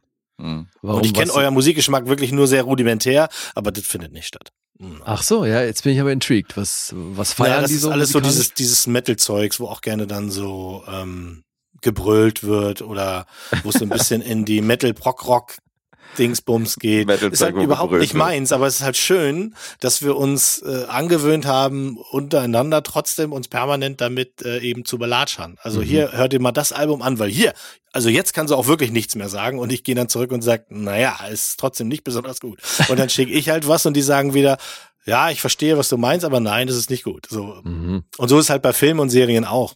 Der Ja. eine schlägt dir was vor, wo du sagst, ja, also so wie du das sagst, finde ich das richtig gut. Mhm. Und dann guckst du das und denkst dir so, what? Why? Also klassische Filme dieses Jahr waren ja Blond und ähm, Spencer. Ich finde Mhm. schon, das sind schon so richtige Spalterfilme. Voll. Und die sind halt bei uns genauso auch dann angekommen Mhm. als Spalterfilme. Ja, bei manchen Filmen weiß man schon vorher. Also das äh, sagen wir auch während der Rezension, Lee und ich, von wegen, dass der Film die Massen spalten wird und dass es hier die eine Hälfte gibt, die bei Letterbox wahrscheinlich einen halben Stern geben und die andere Hälfte, die fünf Sterne geben. Das Mhm. fühlt man immer irgendwie, was für Filme das sind. Mhm. Und Spencer ist auf jeden Fall so ein Ding. Ich finde das ja sowieso wahnsinnig, dass ihr beide noch zusammen ins Kino geht und danach die Schnauze halten könnt. Weil, weil, we- we- weißt du, weil wenn es nicht Mhm. funktioniert oder sowas, dann kann ich gar nicht in der Berg halten. Äh, und, und wenn das irgendwie der Poller auf der Straße ist, irgendwem muss ich das kurz dann mal erzählen. Das muss dann einmal raus. Also ähm, Naja, wenn ihr Filme beide, so stelle ich mir das vor, ihr geht da rein und so und schon beim Film gucken, guckt ihr euch vielleicht, hm, guck ich mal, aha, wie fand er das? Aha, das, mhm, so, so, so. Und dann geht ihr raus, trennt euch, guckt vielleicht noch einen anderen Film oder sowas und redet vier Wochen später dann über das Ding. Wo ich dann auch sage, wie, wie macht ihr das bloß? also wenn Faszinierend. zum zwölften Mal dann Stöhnen kommt von Lee äh, da irgendwie nach 20 Minuten, dann äh, weiß ich ungefähr, wo die Reise hingeht. Also es äh, lässt sich nicht alles verstecken. Manche Reaktionen kommt schon hervor. Das stimmt Ja. wohl, aber es ist ja schon auch so, dass wir in den letzten Monaten gar nicht wirklich einen Film im Kino gesehen haben, den wir so richtig scheiße fanden, oder? Nee, nicht so richtig. Und wir sind ja, wir, geht, wir gucken ja auch diese Black Adam-Filme und so. Und die Hm. und ich ticken ja ähnlich. Wir sind ja bei Popcorn-Filmen auch immer so fünf Grade sein lassen und kommen, Mhm. ist halt Hirn aus, weißt ja, weil der hat im IMAX halt schon auch richtig Lärm gemacht. du? Richtig. Und wenn wir da jetzt irgendwie, keine Ahnung, wenn einer so andere Ansprüche hätte als der andere, dann äh, hätten wir da Diskrepanzen. Aber so wissen wir, okay, wir sind, wir sind eigentlich dieses Jahr relativ oft in einer ähnlichen Region gelandet, kinomäßig. Mhm. Ich fand ja Everything Everywhere fand ich ja auch großartig insofern. Das sind jetzt alles Filme. Was ist denn der, der, der schlechteste Film für euch? Boah, das Jetzt mit Kinofilm äh, oder? Ich Ja, in der Liste So aus dem Bauch. Also wo du sagst, den, den habe ich jetzt, das muss nicht der schlechteste sein, aber den habe ich geguckt, wo ich wirklich sagen muss, Freunde, da bin ich nicht dabei. Ja, so wie du jetzt auf euren Podcast hinweist, äh, würde ich sagen, weisen wir darauf hin, dass wir definitiv Statistiken bringen in den nächsten zwei, drei Episoden. Ah, Und da werden wir dann auch eine Top 10 aufstellen. Da werden wir dann darüber reden, was wir am beschissensten finden. Da werden wir unsere Letterbox-Statistik nochmal aufrufen. Exquisite. Also, Mhm. Gut, Ich dann sag mal, komm. ich das ab. Ich wüsste Also- es jetzt auch nicht aus dem Ärmel. Ich muss mir ja einen Spice Girl Film angucken dieses Jahr. Der ist jetzt nicht wirklich aktuell, aber Mhm. Ja. nee, deswegen so Kino. Also im Kino habe ich dieses Jahr, glaube ich, so was richtig Beschissenes gar nicht gesehen. Aber wir haben das nicht getrennt bei den, äh, bei den vorigen Statistiken, oder? Wir haben immer gesagt, so das, was wir in diesem Jahr halt gesehen haben, Ja. unabhängig davon, ob das jetzt aktuell ist oder Ja, nicht. genau. Ja. Okay. Könnten wir eigentlich Finde ich eine schöne. Herangehensweise. Hat, ähm, haben wir nicht gemacht. Wir, wir machen das dann eher klassisch. Das ist dann dieses Jahr gelaufen. Ähm, Hm. Ja, man ich könnte finde das aber die auch trennen. Herangehensweise wirklich gut. Also, weil es, es ist ja so, manchmal guckst du halt eben wirklich einen Film, so wie bei euch zum Beispiel. Ihr wisst gar nicht, was für eine Welle A Girl Walks Home Alone at Night gemacht hat.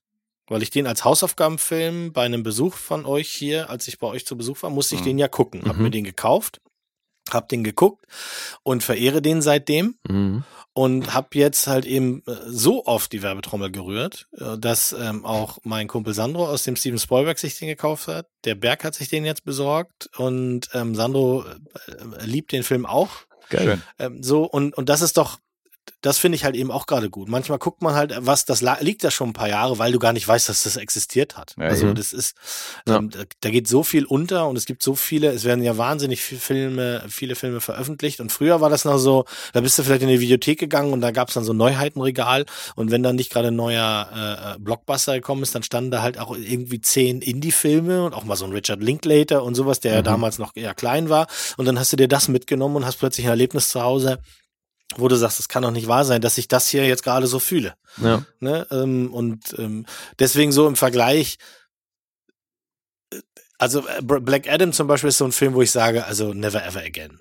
Ja, Mhm. da ist so viel falsch, der, nichts davon hat funktioniert. Und ob das IMAX mich da, ob wenn ihr mich eingeladen hättet und wir hätten dann noch Popcorn gehabt, ob das dann geklappt hätte, glaube ich auch nicht.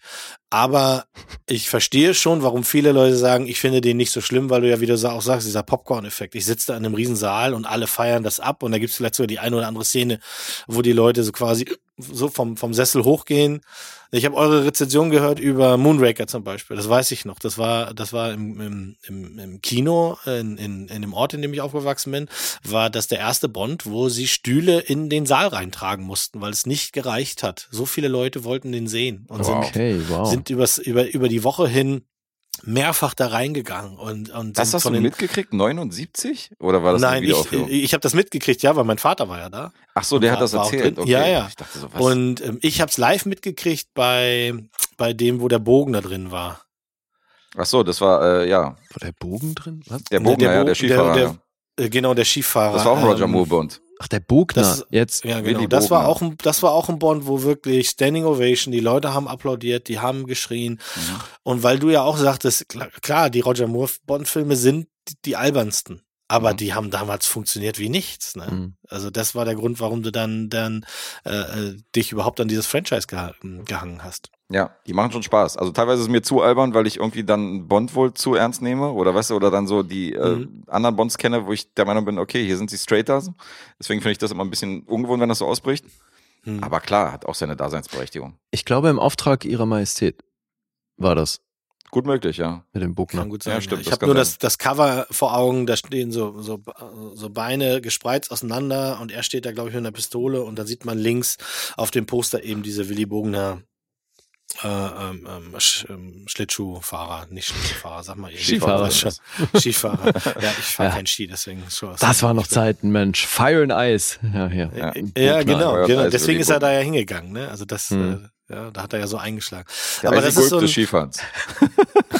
Aber das ist so ein Ding, ich habe mich letztens ertappt, ich habe einen Film gucken können, ähm, über den ich demnächst noch was sagen darf. Mhm. Um, ähm, wo ich wirklich auf dem Sofa gesessen habe und habe gedacht, ja, das wäre auch schön, wenn der im Kino läuft, ist aber noch nicht so weit, kommt erst nächstes Jahr. Aber ich habe mich halt dabei ertappt, dass ich die ganze Zeit da gesessen habe und mir gedacht habe, also jemand, der Filme mag, wird diesen Film lieben. Er geht gar nicht anders. Es passiert gar nicht Spektakuläres, aber man kann da, das ist so gut gedreht und es ist so gut geschauspielert, dass, dass ich da, da sitze und freue mich darauf, dass andere den sehen können und dann kann man darüber reden. So, und das ist so ein Moment, wo ich dann sagen würde, das ist ein Film, der muss dann eben auf die Top-Liste. Mhm. Und der muss gar kein Erfolg dafür gewesen sein. Hast du denn von der Regisseurin von A Girl Walks Home Alone at Night, haben wir dieses Jahr den aktuellen gesehen? Hast du den auch gesehen? Nee, den, der, der ähm, ähm, Mona Lisa in the Blood, Blood Mhm. Moon, ne? Ja, genau. Nee, der ist noch auf der Liste unten.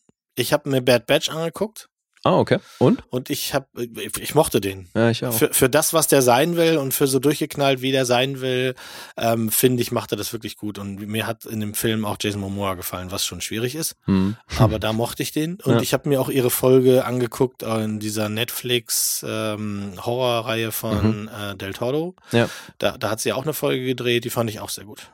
Das ist schon eine Also geile hat ihren Filmemacherin. eigenen Stil, Ne? Ja, ne? finde ich auch. Ja. Und da- da, da bin ich auch gespannt, was sie noch so macht. Und ähm, ich habe das ja erst letztens erzählt, ich will jetzt keinen Quatsch erzählen, aber ich glaube, der letzte Stand ist, dass sie ein Remake vom Cliffhanger machen wird mit einem Ja, ja. Female-Lied. Ja, also das. Ah, mit Jason Momoa übrigens. ja, okay. Puh. Da haben wir Naja, drüber gesprochen. Der muss ja was zu tun haben, wenn er nicht mehr Aquaman sein soll. Also insofern. die Haare müssen im Wind wehen, das geht am Geil, Berg ey. auch. In Stallones Fußstapfen, ja. Ich bin auch sehr gespannt. Also vor allem, wenn man eben ihre Filmografie so sieht, ne? Ja. Und dann jetzt das Ding. Das ist ein Bruch, Das ja. kann ein Make or Break sein, halt. Voll. Eben. Es kann halt eben auch Total. sein, dass du danach kaputt gegangen bist, weil dann ähm, entweder weil sie dich fallen lassen, weil du die Millionen irgendwie nicht richtig gut wieder zurückholen kannst. Das Schöne ist, dann halt, kann sie ja wieder weil- ihre Independent-Filme machen. Ja, hoffentlich, hoffentlich, hoffentlich. Also dass sie das nicht eben ähm, ähm, äh, verliert dabei, dass sie dann auch wirklich Ja, Projekte die wieder Gefahr besteht darf. eben. Ja. Ja. Hm. Ja, wir werden sehen. Aber die ist auf jeden Fall spannend. Finde ich auch. Ja, cool. Dann ähm, Sind ja, wir etwas Guess. abgeschwufft? Wir, wir sind abgeschwufft. Ja, das war keine schlechte Überleitung, gerade weil du darüber geredet hast, äh, über einen Film, den du dir anguckst, wo du dann denkst, so eigentlich müssen den alle mögen. Und einen von der Sorte habe ich jetzt auch im Gepäck, nicht ganz so aktuell wie unterwegs, aber es ist ein Film, von dem ich irgendwie noch von niemandem gehört habe, dass der den scheiße findet oder äh, dass der den nicht mag. Das ist irgendwie ein Film, den alle lieben. Mhm. Und das ist ein Los, was ich gezogen habe für den Monat Dezember, für unseren Kumpel Nils. Yes. Der hat ihn mit den Lust aufgeschmissen. Äh, Deswegen gibt es von mir den Top-Rated Movie 216. Und ähm, der erste Pixar-Film, der unter Disneys Ägide entstanden ist, Ratatouille. Yay. Ja. okay. Raccacoonie. Rakakuni, genau.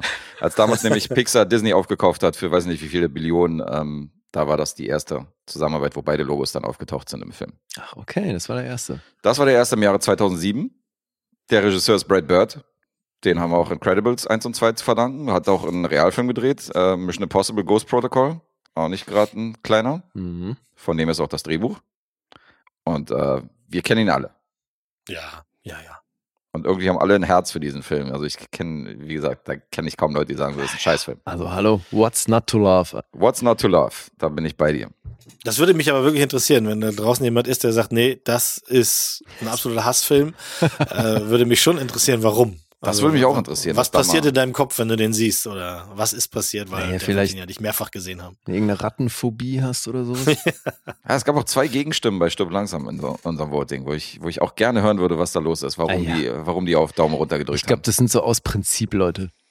Naja, die müssen dann, nee, es ist ja auch so, was heißt aus Prinzip, Leute? Also so ja, diese jedem aus seine Prinzip Meinung. gegen den Strom halt. Was Glaub ist? ich nicht. Natürlich Ja gut, du gibt's hast die. es ja einfach, du siehst ja, wer das macht. Und dann ziehst, zieh sie bitte Ja. ins äh, Rampenlicht. Genau, ein das bisschen ich nicht. Public Machst du Shaming. direkt eine Story und sagst hier, pass mal auf. Äh, Die äh, beiden, die haben dagegen Florian P2 oder, oder Atombombe heißen sie ja bei euch. Markieren, und markieren, ja, und Panzertypi. Atombombe. Äh, was stimmt nicht mit dir? Du bist magst der vom Ratatouille Panzermuseum, komm schon. nicht. ja.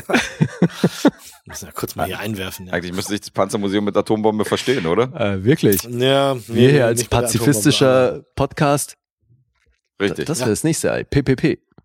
PPP. Das Spin-off der BBB. nee, wir wollen ja, niemand shame hier.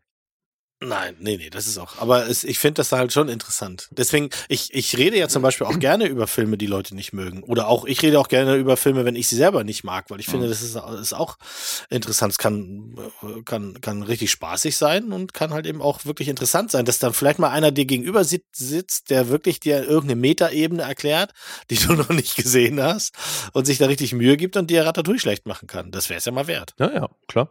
Ich würde es mir anhören, aber ich kann mir nicht vorstellen, dass es ihm gelingt, dass er, dass ich an diesem Film irgendwie viel Schlechtes sehe, weil es ist schon, schon gut gemachtes Ding. Und Nils, als er uns den äh, in den Losthof geschmissen hat, im, im Monat 6, 22, hat er auch dazu geschrieben, dass das wahrscheinlich sein liebster Pixar-Film ist. Und ähm, da steht er nicht alleine da mit dieser Meinung. Das sehen viele Leute auch so. Insofern, ähm, ja, für mich ist das jetzt erst die zweite Sichtung gewesen, tatsächlich nach dem Kinobesuch 2007. Insofern äh, habe ich den jetzt nicht so oft gesehen aber fand schön, den nochmal zu sichten. Und deswegen gibt es jetzt von mir die Besprechung von diesem Film, denn der dreht sich um Remy. Und Remy träumt von einer Karriere als Koch. Er mag halt wirklich gutes Essen. Er kombinierte schon immer irgendwie zwei Arten von Lebensmitteln, um so etwas Eigenes, Neues zu kreieren. Das Problem an der Geschichte ist, Remy ist eine Ratte. Und äh, sein Bruder und sein Vater und die anderen ganzen Ratten in der Gegend, die äh, ernähren sich halt irgendwie von Müll und von Resten. Und Remy fragt sich halt, warum muss das sein? Also wer hat gesagt, dass wir diesen Schrott essen müssen oder dass wir uns hier irgendwie, dass wir in der Mülltonne irgendwie nach Essen suchen müssen? Wo steht das bestimmt? Denn ähm, sein großer Traum ist es, irgendwann mal so zu kochen und ein krasser Chefkoch zu werden. Und deswegen wird er halt belacht von den anderen Ratten, die sagen so, Alter, hast du eine Macke, du bist eine Ratte. Und dann gibt es so gewisse Umstände, ich will gar nicht so zu viel verraten, was da passiert am Anfang dieser Szene. Jedenfalls müssen, muss die ganze Rattenbande dann in die Kanalisation flüchten. Und Remy wird getrennt von seiner Familie und von seinen Kumpels und ist halt alleine unterwegs und landet alleine in einem Gebäude. Das können wir schon mal sagen. Und das ist zum Beispiel eine dieser vielen liebevollen Details und schönen Animationen, weil wir sehen ihn durch dieses Haus rennen weißt du, so durch die, durch die Gänge und durch die, durch die kleinen Arme, durch, die, durch das Holz vor dem Haus. Und dann guckt er immer wie in die Wohnung rein. Und da ist zum Beispiel so ein Paar, was sich gerade irgendwie mit so einer Pistole bedroht und streitet. Und dann rennt er, er rennt so dran vorbei, du siehst das Paar, wie sie streiten und die, sie hat eine Pistole in der Hand und dann geht er nochmal zurück und dann lässt sie halt so die Pistole fallen und die küssen sich halt so. So typisch französisch, so, mhm. weißt du, französische Arthouse-Filme. Erstmal streiten sie sich, dann ja. küssen sie sich so. Und dann siehst du nur so, wie er den Kopf schüttelt und dann so weiterläuft. Das ist so süß. Und dann läuft er halt durch diese Wohnung und landet dann oben auf dem Dach und der blickt auf den Eiffelturm. Und ja, du klar. siehst die ganze Stadt und du weißt, okay, wir sind in Paris. Das ist ja, war das nicht sogar auch ein Plakat? Also ein sehr bekannter Shot aus dem Film. Ja, ja, das ist auch auf dem Plakat drauf. Insofern, das ist die, das ist halt der Establishing Shot, dass du weißt, wir sind halt in der Stadt der Liebe, wir sind in Paris, weißt du. Und äh, Paris ist auch bekannt für andere Sachen, weil äh, in diesem Gebäude befindet sich dann auch ein Restaurant. Und ähm, das hast du schön gesagt. Das war so ein bisschen Doug Heffernan. Ach so? Weißt du, wie der immer Croissant. Restaurant. Ja, du so, ein Restaurant. da kämpfen wir, jetzt geht's ja los. Ja, solange du nicht auf die Statur ansprichst, ist alles fein so. Wegen den drei Kilo, die ich zugenommen habe, jetzt in den letzten drei Monaten schon wieder. Aber ähm, er landet praktisch in diesem Restaurant. Der Chefkoch, Gusto, der ist vor kurzem verstorben. Und das Restaurant wird schon den Untergang geweiht in der Presse und im Feuilleton, weil die alle sagen, ja, wenn der Chef nicht mehr da ist, der berühmte Gusto, dann hält mich da nichts irgendwie essen zu gehen, weil der hat das Ganze irgendwie zusammengehalten, der ist der Star und äh, die, die jetzt das Restaurant leiten, die kenne ich alle nicht. Und besagter Gusto schickte vor seinem Tod mit Hilfe eines Briefes ähm, einen neuen Mitarbeiter zum, zum neuen Chef. Der neue Chef heißt Skinner, so ein untersetzter, kleiner, recht wütender Kerl. Und ähm, vor ihm steht praktisch dieser junge, noch sehr unerfahrene Bursche namens Linguini. Und äh, der macht ihn natürlich zum Tellerwäscher. Weil er sagt so, ja, als Koch hat er hier nicht zu suchen, sondern der ist Tellerwäscher, der ist ja der Hiwi, der darf die Küche aufräumen, aber der soll mir nicht über den Weg laufen. Und der spült halt ab, macht halt so die Drecksarbeit, räumt halt auf und währenddessen er immer aufräumt, verfeinert er so ein bisschen im Vorbeigehen immer die Suppe. Mhm. Indem er da irgendwas reinschmeißt, indem er irgendwie die Suppe äh, verfeinert und das ist normalerweise gar nicht sein Job. Und ähm, dieses Verfeinern sorgt dafür, dass die Suppe komplett in die Geschmacklosigkeit verfällt. Mhm. Das wird allerdings gerettet, weil Remy das beobachtet. Und Remy rettet die Suppe, indem er wiederum hingeht und dann so verschiedene Zutaten reinschmeißt, Gewürze, so Sachen, die da fehlen. und schafft es halt, diese Suppe doch schmackhaft zu machen, weil die wird dann vom Kellner rausgebracht und in dem Moment sieht halt Skinner, dass Linguini diese Suppe, äh, das in dieser Suppe rumgefuscht hat und will halt verhindern, dass der Kellner die rausbringt, ist aber zu spät. Mhm. Die Suppe ist schon unter die Leute gebracht. Er weiß natürlich nicht, dass die Ratte da mit, mit reingefunkt hat. Und äh, die Suppe wird der Hit. Alle lieben die, alle wollen Nachschlag und äh, sind mega begeistert. Und Linguini, das heißt dieser junge Bursche, erwischt halt kurz danach die Ratte, wie die gerade so auf dem Topf steht und irgendwas reinschmeißen will. Ja. Und denkt, so, Alter, what the fuck is going on? und ähm, das heißt, wir haben ja das Szenario, dass wir einen komplett talentlosen menschlichen Koch haben und einen super talentierten Rattenkoch. Und die beiden haben sich gefunden und müssen jetzt irgendwie äh, einen Weg finden, wie die beiden zusammen agieren. Und das ist schon wirklich sehr interessant, weil die halt eine Technik entwickeln, wo halt äh, Remy unter dem Hut von, von äh, Linguini halt sitzt, so, weißt du, und an Mhm. den Haaren irgendwie so seine links-rechts leitet und so weiter und so mit seine, seine Gliedmaßen bewegt. Und das sorgt schon für einen sehr, sehr witzigen Moment. Das Ding wurde ja mittlerweile auch echt oft zitiert. Ja? Ja, klar.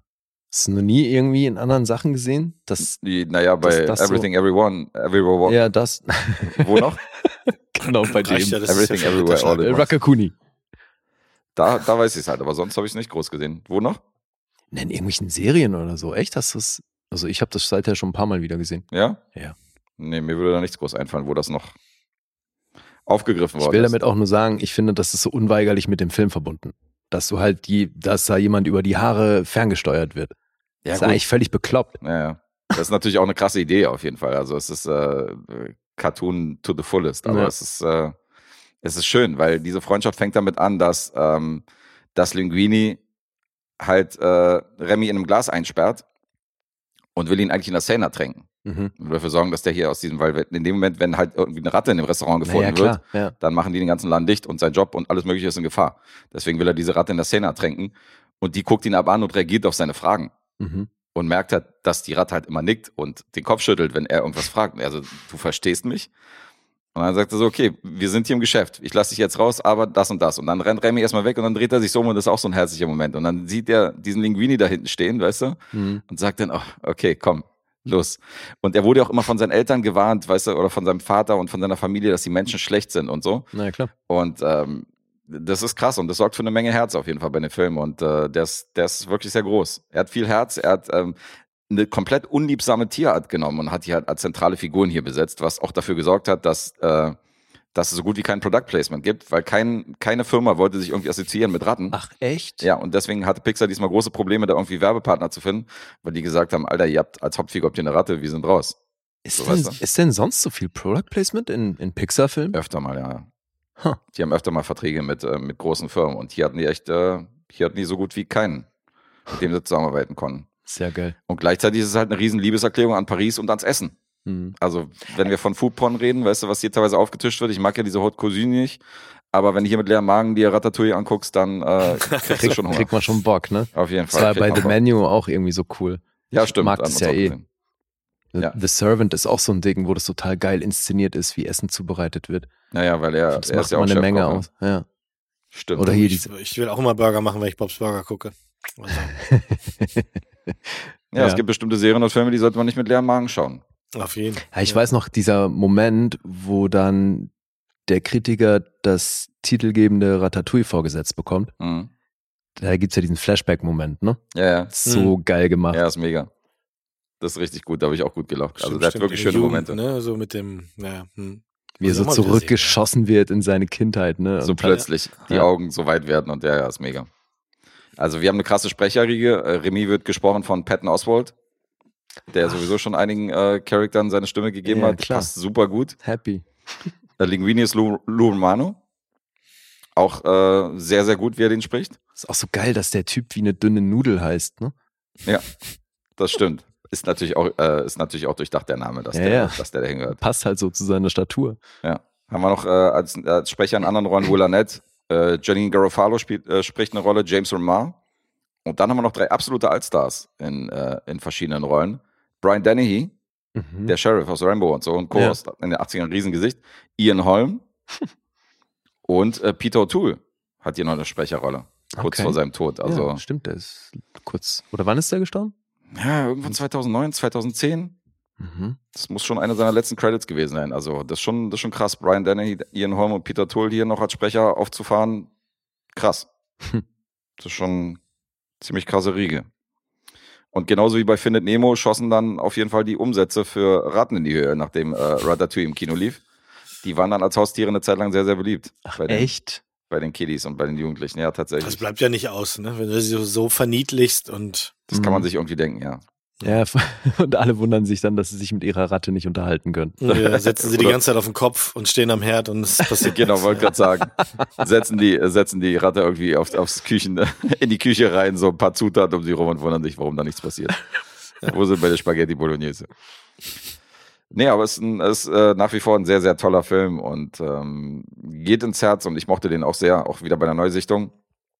Der ist halt ähm, ungewöhnlich und trotzdem hat er halt Herz und das, was er erzählt, erzählt er halt wunderbar und wirklich mit tollen Bildern und äh, gibt hier kaum was auszusetzen. Also es ist wirklich ein starker Film von Pixar und von Disney. Das sagst du immer, ey, es gibt kaum was auszusetzen. Aber hast du wirklich was auszusetzen an dem Film? Mm, Nee. Also gibt es nichts auszusetzen. Es gibt nichts auszusetzen an diesem Film. Okay, von mir aus so. Oha. ja, die Story finde ich auch sehr gut, weil die halt mit fast nichts vergleichbar ist aus dem, aus dem Hause und auch nicht bei Disney, ne? Alles andere. Ja, Ja, aber- Geschichten haben wir schon gesehen und Liebesromanzen haben wir schon gesehen. Ich meine, hier ein bisschen verliebt ist er ja später auch, wenn ich mich richtig erinnere. Aber allein Mhm. diese seltsame Kombination mit der, die Ratte, die unbedingt kochen will, ist halt, ja, ist geil. Naja, so von wegen so dieses, äh, dieses Muster von Disney ist ja halt bekannt, von wegen, du kannst alles erreichen, was, du's will, Mhm. was du willst, Mhm. egal wie unwahrscheinlich das ist, weißt du, das Mhm. hat man ja schon in 100 anderen Disney-Filmen Ja. gesehen. Aber in der Form ist das schon sehr charmant, weil hier haben wir wirklich zwei Welten, die aufeinander prallen und was auch cool gemacht ist, du hast nicht diese sprechenden Tiere per se, wie in den klassischen Disney-Filmen, sondern Mhm. die Ratte unterhält sich natürlich mit seinem Bruder oder mit seinem Rattenvater, unterhalten die sich ganz normal. Mhm. Aber wenn die Ratte irgendwas sagt, Dann, dann hört Mensch- Linguine wie, wie, wiederum nur dieses Piep, Piep, Piep, Ja, Piep, Piep, weißt du, diese, diese, diese Rattengeräusche. Das heißt, die reden nicht, die kommunizieren nicht miteinander Mhm. verbal. Ja. Und das ist zum Beispiel auch ungewöhnlich für Disney und Pixar, dass, dass du jetzt nicht auf einmal eine sprechende Ratte hast, die mit einem Menschen kommuniziert und Mhm. der Mensch dann sagt, wie du redest, sondern Mhm. ähm, er nickt zwar und er schüttelt den Kopf, Remy, aber äh, trotzdem versteht Linguine nicht, wenn er irgendwie was sagt, sondern nur seine Rattenfreunde verstehen ihn, weil das Ja. halt die Rattensprache ist. Schon auch ganz cool gemacht. Die Rattensprache. Also es ist ja quasi sehr realistisch, weil das könnte ja passieren dann. Könnte sein. Könnte sein, dass die Ratten sich Wir wollen doch nicht aufhören zu träumen, Lee, oder? ja, ja, nee, Ja, es ist also- ein Animationsfilm, Freunde, also jetzt mal hier Butter bei die Fische. Und, ich hatte mal äh, eine Ratte, als ich klein war. du hattest mal eine Hausratte, ja. Mhm. Ich hatte mal eine Freundin, die eine Ratte hatte, tatsächlich. Die sehr war ziemlich- angesagt. Ich war Grufti und da war das irgendwie, musste man schwarze Klamotten haben und idealerweise eine Ratte. Oh, du bist dann auch mit der so einkaufen gegangen und so, hast sie auf der Schulter gehabt? nee, oder? nee, nee, nee, das So hat, nee, also das hat meine Mom nicht erlaubt. Auf gar keinen. Da hört es dann Mhm. auf. Ja, hier die eine Freundin von mir, die die Ratte hatte, die war schwarz auf jeden Fall. Das, hat, das war schon ein schönes Tier auf jeden Fall, so eine schwarze Ratte. Mhm. Fand ich schon ganz cool. Ja, die hatten so eine richtige Hochzeit auch mal, auch, auch negativ, als damals Ben rausgekommen ist, der, dieser Rattenhorrorfilm, und da gibt's ja auch mehrere Mhm. von. Dann, äh, da haben sie halt die dunkle Seite der Ratte gezeigt, obwohl die Ratte ja auch sich da mit dem Hauptcharakter quasi verbündet und Leute nur killt, die, der Hauptcharakter, die den Hauptcharakter was Böses wollen, aber das ist halt the dark side of the rat. Ja, natürlich. Ja, Ben habe ich auch noch nicht gesehen. Der steht auch noch auf meiner Liste. Und äh, ich habe ja Your Friend the Red gesehen. Das ist ja ein Animationsfilm, so ein Kurzfilm, wo auch wieder Mhm. äh, Remy und so und sein Bruder mitmachen. Mhm. Und äh, das Tolle an dem Film ist, dass der wieder handgemacht ist.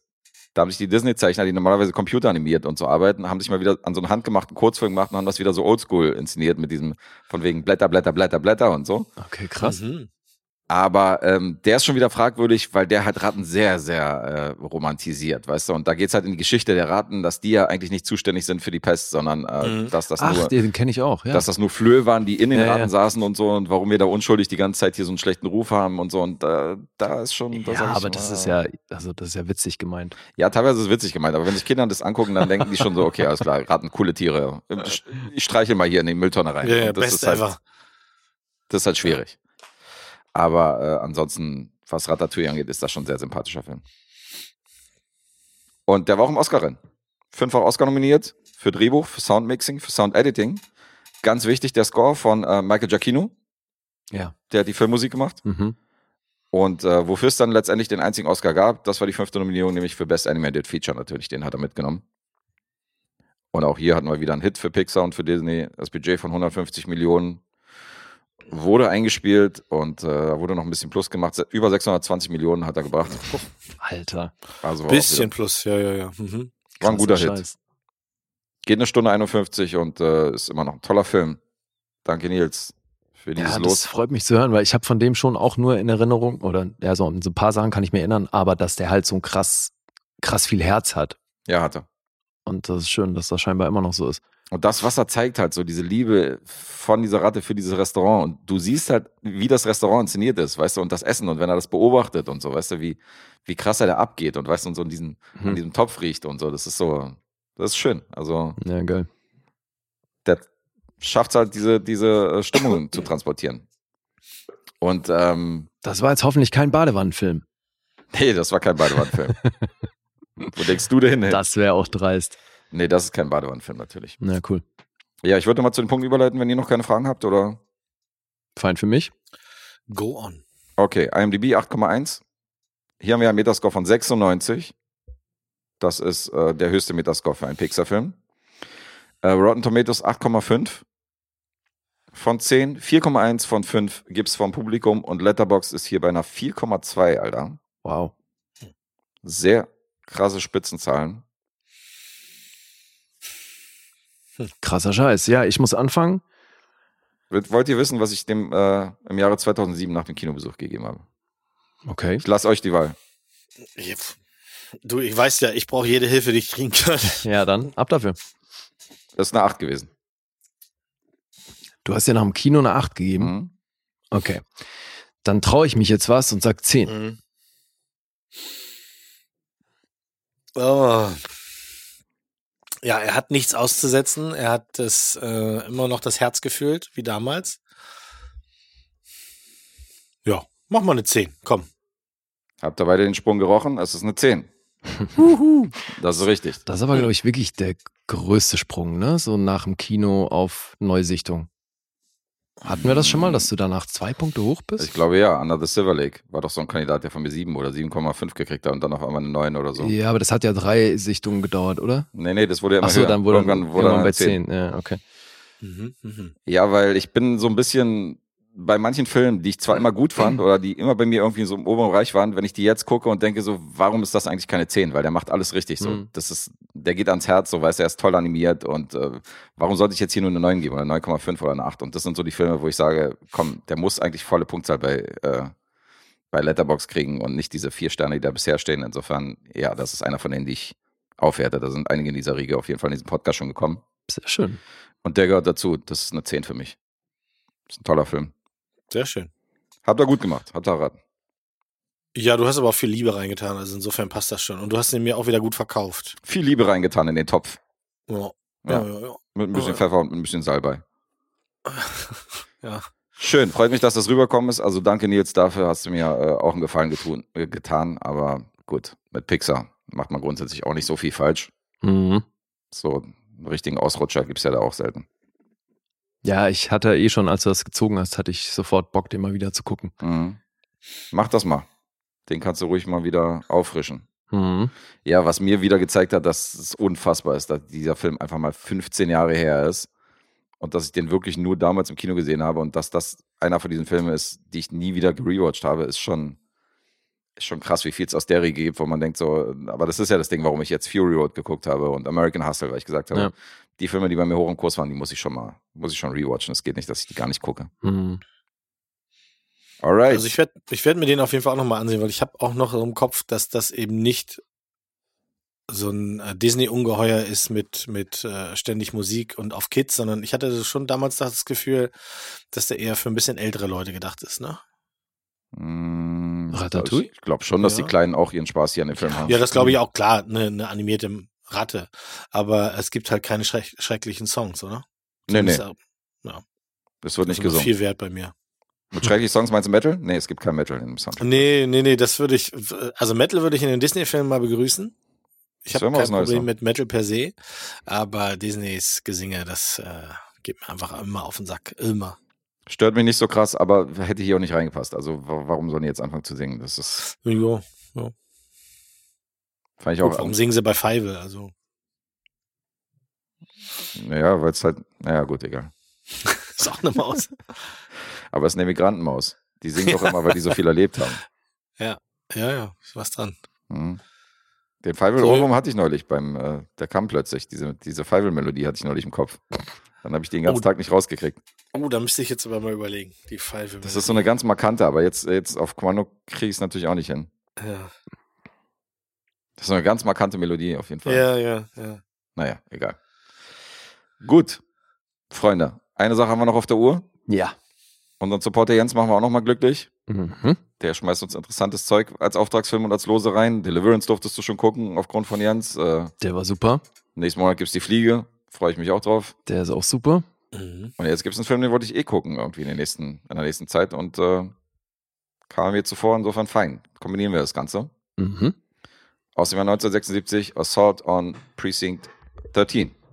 Ja, und wenn man IMDb Glauben schenken darf, dann hat der halt original ein Tausendstel von dem gekostet, was Ratatouille gekostet hat. Ja.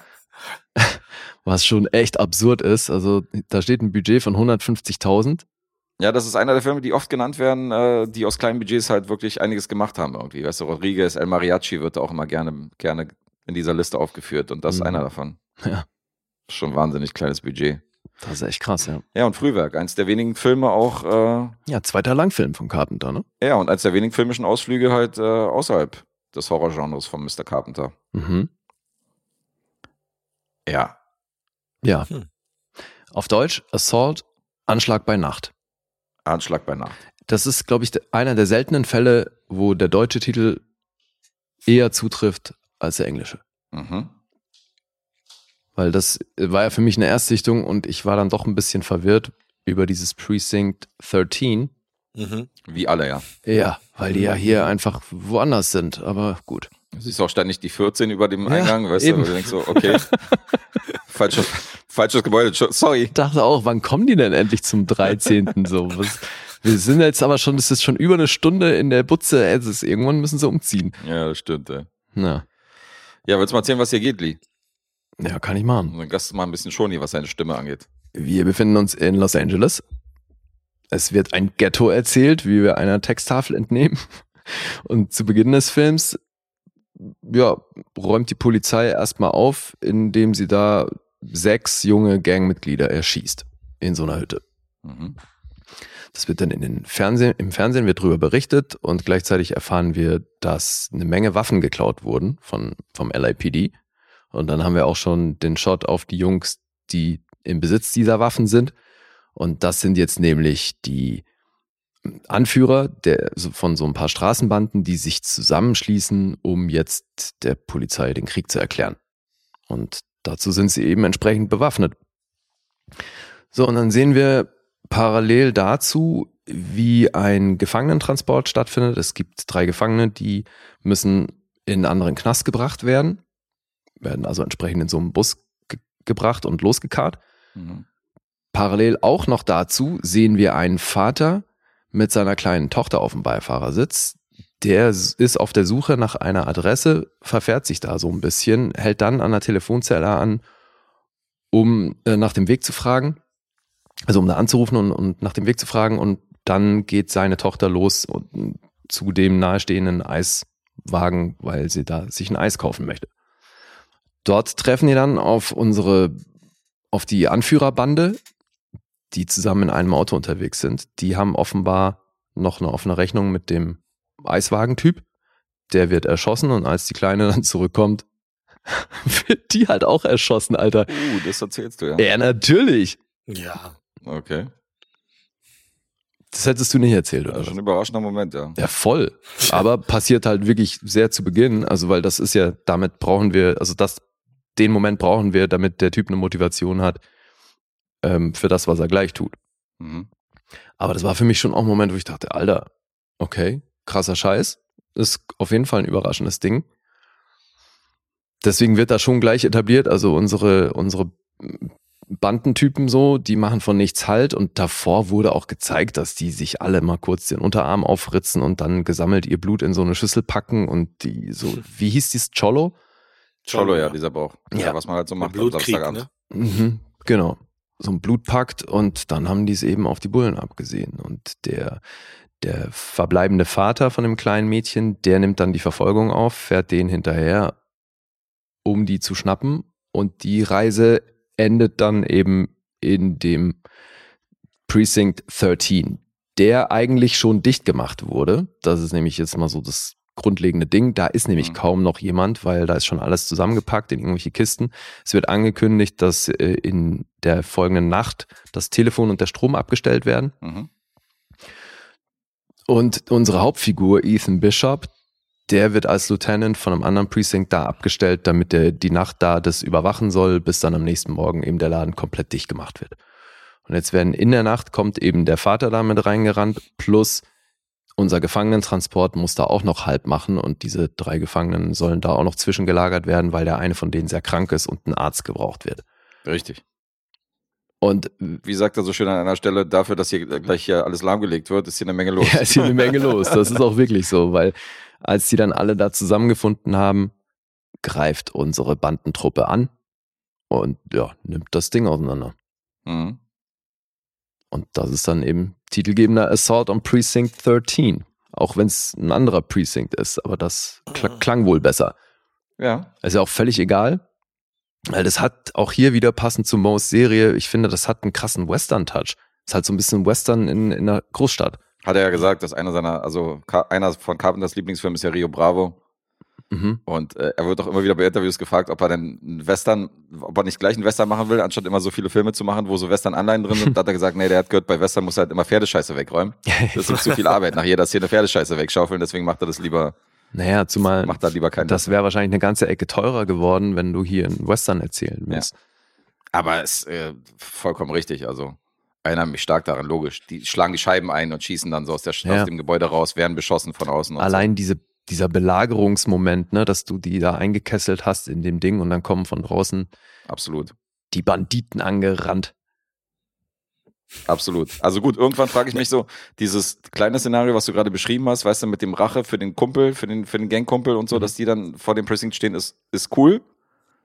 Das Motiv von den 300 anderen Leuten, die dann irgendwie angeritten kommen, so aus der kompletten Gegend, da frage ich mich schon, okay, wa was Ja, wollen die ja. da?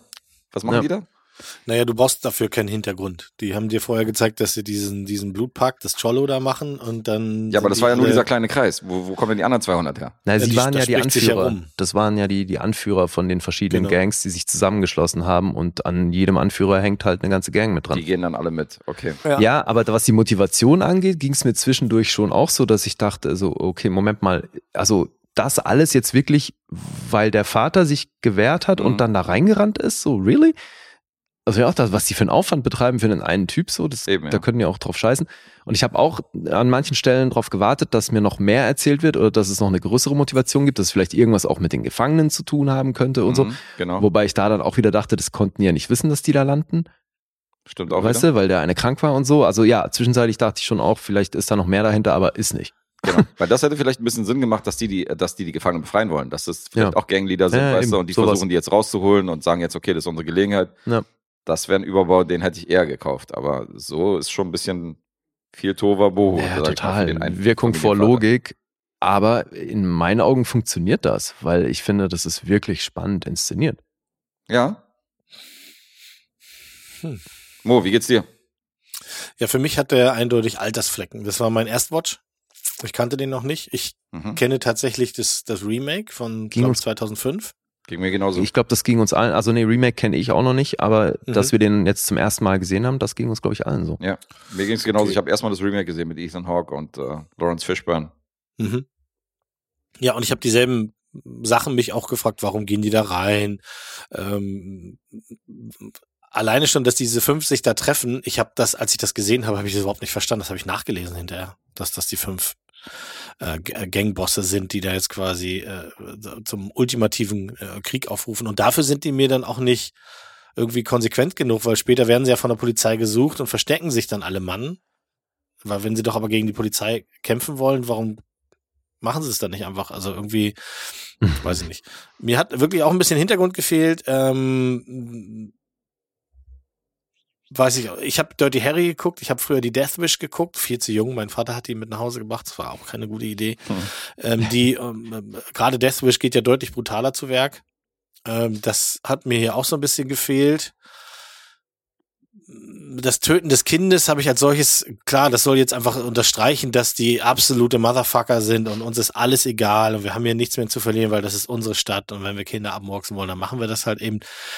Ähm, das fand ich irgendwie auch komisch. Weiß ich auch nicht. Sorry. Also, und, und mir ist auch der Vater, der als Rächer dann losläuft, das hatte irgendwie auch so ein bisschen, für mich hat das keine Spannung erzeugt, sondern es wirkte halt einfach fehl am Platz. Der schnappt sich eine Waffe, mit der er nicht umgehen kann, er läuft da hinterher und mehr, mehr, mehr durch Zufall knallt er einen ab.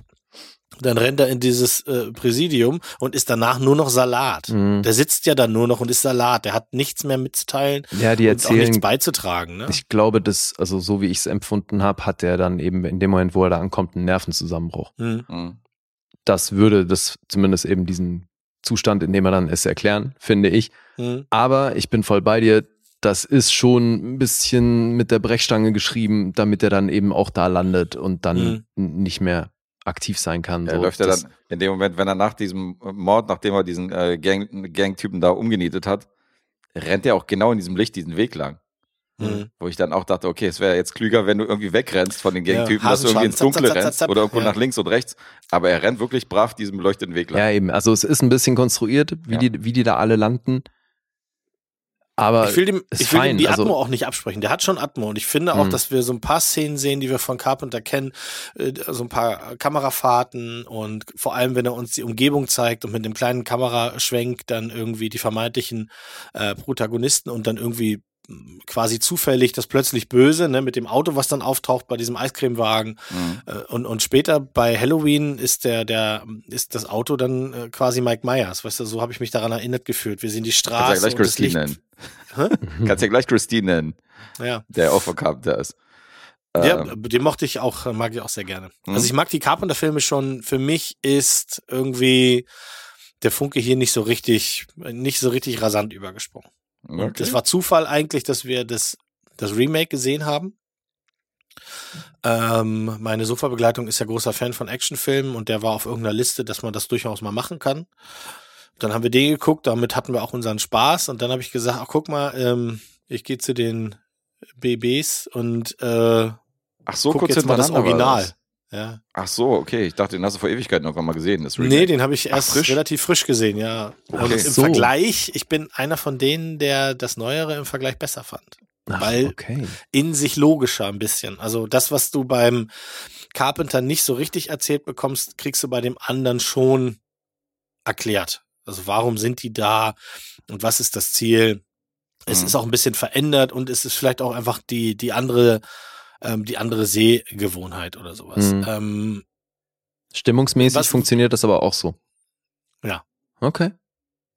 Also, was mich ein bisschen wirklich genervt hat, war, für mich ist das ein Plothole, dass sie auf der einen Seite am Tage durch die Gegend fahren und Kinder abknallen und dann am, an, am Abend wie Zombies aus dem Unterholz krabbeln und sich vor der Polizei dann wieder verstecken weiß nicht, wem das Angst machen soll dann, außer den Leuten, natürlich, die im Präsidium gesessen haben, die haben gesagt, gerade waren sie da, jetzt sind sie weg. Ähm, du meinst jetzt wegen dem Schluss?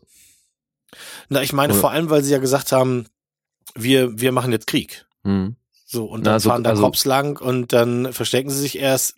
Es artet dann ja schon aus, aber für mich war da irgendwie so der, da haben sie das so ein bisschen so eine verschenkte Chance für mich. Mhm. Ja. Okay ich mochte auch tatsächlich die Leute im Präsidium, bis auf die Sekretärin, alle nicht besonders. Also ich habe jetzt nichts gefühlt, als es dann einigen auch da natürlich auch ein bisschen an Kragen geht. Du meintest ähm, Figur Lee? Die, äh, die Sekretärin. Ja, da gab's ja zwei genau, Frauen. Genau, die Lee, genau, die mochte ja. ich gerne. Ja, ja, die fand ich auch grandios. Da war mhm. ich sehr überrascht, als ich dann in den Trailer Effects gelesen habe, dass die selber ihre Performance total scheiße fand. Ja. Weil das für mich ist die ich. positiv echt rausgestochen. Und vielleicht ist es auch, weil die halt das relativ stoisch spielt. Mhm. Aber recht tough, ja. Aber ich finde eben dadurch wirkt die wahnsinnig abgebrüht. Mhm. Ja, Und und tough. glaubhaft halt eben, weil Mhm. ich glaube, du musst so sein, wenn du auf so einem Revier, wo die ganze Zeit Chaos ist, die Leute reinlatschen, das Telefon nonstop geht oder Ja, sowas, und auch in ich, so einer Männerdomäne, ne? Ja, Ja. total. Hat ja auch keine Berührungsängste mit den, mit den bösen Buben, im Gegenteil. War Genau. da eher intrigued. sein. Ja, die kennt das halt alles und die denkt sich, naja, was könnt ihr jetzt schon Neues auf die äh, hier, hier noch präsentieren? Die wusste ja nicht, wie blutrünstig die dann am Start sind. Ne? Mhm. Ja, ich mochte die sehr. Also von den Carpenter-Filmern ist das hier, ist das, das wird, da wird es keinen Rewatch geben. Das ist also auf jeden Fall nicht äh, keiner meiner Favoriten. Ich habe die meisten seiner anderen Filme mehr als einmal gesehen und da habe ich deutlich mehr Liebe für als für den hier. Ich verstehe schon, warum die Leute das mögen. Was ich nicht verstehe, ist tatsächlich dies, diese überschwängliche Liebe. Das ist ja, wenn du dir das bei IMDb anguckst, wie viele Leute das, äh, für wie viele das eine 10 von 10 ist, das kann ich nicht nachvollziehen. Mhm. Mhm. Guess, wie ging's dir da? Achtung, Achtung, es folgt meine subjektive Meinung. Ohne Anspruch auf Allgemeingültigkeit. Du Keck. Okay. Ähm, ich fand ihn besser als das Remake, um das mal vorwegzunehmen. Weil da war ich enttäuscht, der war eher lame für mich. Und hier ist so ein bisschen dieses dreckige 70er-Szenario, was ich ja mag. Äh, du hast einen etwas langsamen Aufbau, aber auch hier wieder, ich wusste natürlich aufgrund des Budgets, dass der hier äh, wirklich ein Appel und Ei gekostet hat. Insofern ist ja klar, dass der das ein bisschen aufbläst, die Story, weißt du, und dass viel natürlich in diesem, so Kammerspielartig, in Dialogen irgendwie wiedergegeben wird und nicht so viel gezeigt. Aber dafür, dafür äh, dass er so wenig gekostet hat, ist der wirklich durchaus atmosphärisch, wie ich finde. Und besonders auch hervorheben möchte ich auch den äh, geilen Score von Carpenter, weil Carpenter wird immer als Mhm. Regisseur genannt, aber dass der auch immer wieder die Filmmusik und Mhm. diesen, diese markanten Die Sinti-Mucke, ey. Sinti-Scores für seine Filme geschrieben hat und hier auch wieder einen richtig geilen bei Assault, das hat mir auch gut gefallen. Also insofern äh, konnte ich dem einiges abgewinnen. Ja, ist ein Frühwerk, ist halt keiner von den ganz Großen, also kann ich verstehen, dass manche mit dem nicht so viel anfangen können. Teilweise war ich auch wirklich überrascht, was die Zahlen angeht, wo ich gesagt habe, Alter, was? Okay, Metascore.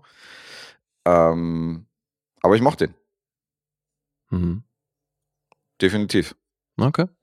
bin da auch eher auf der Plusseite. Insofern, ähm, ja, Mo klingt ein bisschen negativer. Ja, ein bisschen. Aber du konntest dir den trotzdem angucken. Also Ja, ja. Also das ist nicht, das ist jetzt kein Film, ähm, wenn ihr nachher ratet oder sowas, das ist jetzt keiner, der eine 3 oder eine 4 kriegt. So nicht. okay, einfach Aber ich habe halt deutlich weniger gefühlt. Mhm. Vielleicht mochte ich auch das Remake mehr, weil es halt für mich einfach plausibler war, so ein bisschen, ne, äh, korrupte Cops statt so einer Gang, die äh, durch so einen Blutpakt äh, quasi zombie-mäßig durchdreht. Das Gut. bin ich nämlich irgendwie nicht mehr losgeworden. Mhm. Ja, die da auf dem Parkplatz rumkrabbeln und sowas, da dachte ich, äh, Hardcore an Dawn of the Dead. Und, Ja, aber das fand ich ja geil. Also Ja, ich, ich hatte auch diese Dawn of the Dead Vibes, dass die einfach so, Ja. weißt du, völlig hirnlos teilweise ins Fenster klettern. Ja. Aber das fand ich ja gerade geil an dem Film, dass das so diese, auf einmal so einen Zombie-Touch hatte und der Film ist von Carpenter. Ich meine, Ja. Und vor allem, Ja, die, ja. also dass das auch so ein, so ein Strom an Bedrohung ist, ne? ja, genau. Mhm. Wie die auf dieses Präsidium zurollen, ne? Schon, ja, auf also, jeden Fall. Ich fand auch, also für mich hat der stimmungsmäßig echt gut funktioniert. Und ich fand den tatsächlich gar nicht so langsam im Aufbau. Also f- Nicht? Nee, auf mich wirkte nee, der auch nicht. wirkte der echt dynamisch. Okay. Ja. Ja, ich habe mir das auch hier aufgeschrieben, irgendwie, wir sind relativ schnell drinne. Was habe ich hier geschrieben? Äh, ohne wenig Intro steigen wir ein, wir hören halt eben und wir sehen, dass die Gangster abgeknallt werden, dann geht das in die Nachrichten, dann kommt schon gleich der Vater mit dem Kind bei der Eisbude und ab Ja. da ist ja eigentlich taktischer Nervenkrieg. Hm. Guck mal hier, Audiokommentar hier von Mo noch äh, zu dem Film. ein bisschen kurz, aber Ja, sehr kurz für den, ja. Hm. Aber kann ich ja noch ausarbeiten übers Wochenende. Ich kannst du machen, ja. Das muss irgendwie auf 91 Minuten ausgedehnt werden. Ja, ich habe mir hier noch aufgeschrieben, böse Menschen draußen wollen rein, gute Menschen drin, in Klammern vermeintlich, wollen das verhindern und überleben. Ja, so gut sind die alle auch nicht da drin. Nee, nee, eben, sag sag ich ja, vermeintlich, das weißt du ja alles so nicht. Ja, und ich fand diesen, der den Napoleon Wilson gespielt hat, Der war Fand charismatisch, ich oder? super Ja, ja, den fand charismatisch. ich auch gut. Den fand ich auch gut. Das haben wir nach einer Kippe gefragt und so, weißt du, das ist ein Bad Guy und so, aber irgendwie, der muss ja auch um sein Überleben kämpfen. Das fand ich auch schon interessant, die Rolle von ihm. Ja, mhm. wollen wir zu den Punkten überleiten oder habt ihr noch was? ich muss Mo noch mal fragen, vergibst du auch halbe Punkte? Ich weiß nicht, wir haben ja immer wieder so Kandidaten, die nur ganze vergeben. Das- Berechtigte Frage. Ich glaube ja. Ähm, also, da ich nur bei euch überhaupt Punkte vergebe, Ach so, okay. ähm, im Moment sehe ich keine Notwendigkeit für halbe Punkte. Ich mache eigentlich ganze. Ja, lass mal mit die halben weg. Nee, nee, Okay. nee. Mhm. Es ist hier eine ganz klare Zahl und die ist auch fein so. Mhm. Okay. Okay. Wir kommen mal zu den anderen Zahlen, die sind auf jeden Fall auch klar. IMDb ist bei einer 7,3. Und hier ist der besagte Metascore von 89. Hier war ich schon ein bisschen überrascht, äh, dass die Kritiker hier so steil gehen. Ja, Äh, das ist krass. Rotten Tomatoes 7,8, das sind 96% Empfehlung, ist auch schon geil. 3,9 vom Publikum und Letterbox 3,8. Ich muss auch sagen, ich hätte gedacht, der wird auch von einigen Seiten wieder zerrissen. Ich dachte, das wäre so ein, so ein Ding, der wieder so um die 6 vielleicht bei IMDb hat oder so, weißt du, wo viele sagen, ah, Hm. hat viele Macken. Keine Story oder so, weißt du. Ist ein bisschen, die Zahlen sind so ein bisschen wie bei Mean Streets, ne? Ja. Guter Vergleich. Und ich bin ja Fan von den dreckigen 70ern, insofern passt das schon, aber es ist jetzt für mich, wie gesagt, keiner von den ganz großen. Hm. Okay. Wer fängt an, Mr. Punktemaster? Ja, das ist ja jetzt der gemeinsame, da ist es egal. Dann würde ich sagen, mit einer soliden 4 zu 1 Führung Mhm. kannst du mal in die Bresche springen. Ja. Oh Mann, ich tue mich bei euch beiden gerade echt schwer.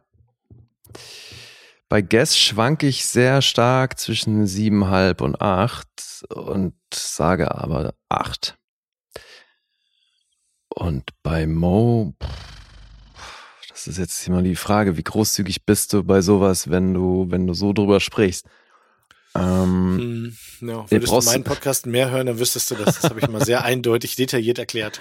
okay, aber da jetzt hast du ja gerade gesagt, da vergibst du keine Punkte auch- so. Ne? Aber versuch dein Glück, komm. Stimmt, ja, da gibt's ja keine Punkte. Hat, hat der Lien, hat er einen Punkt gemacht. Ja, schön wär's. Ähm, ich sag sechs. Mhm. So, guess. Eieieiei. Ist nicht einfach, ne? Nee, das ist wirklich nicht einfach.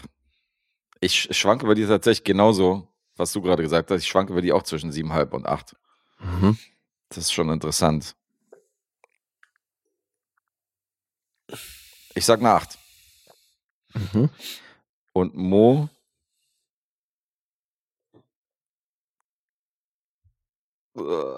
Ist das eine 5? Es könnte auch eine 5 sein, Alter. Echt? Oh wow, ich, ich habe bei ihm zwischen sechs und sieben Nee, geschwankt. Ich glaube auf keinen Fall, dass das eine 7 ist. ja. Also ich, nee, nee, eben, es klang nicht gut genug für eine sieben, sag ich ja auch. Deswegen bin ich bei Ich- sechs also gelandet. ich- Du glaubst fünf, okay, der war nicht besonders begeistert und hat auch nicht viel Gutes gesagt. Hat gesagt, er würde nicht rewatchen und so. Konnte den gucken, aber original besser. Mhm.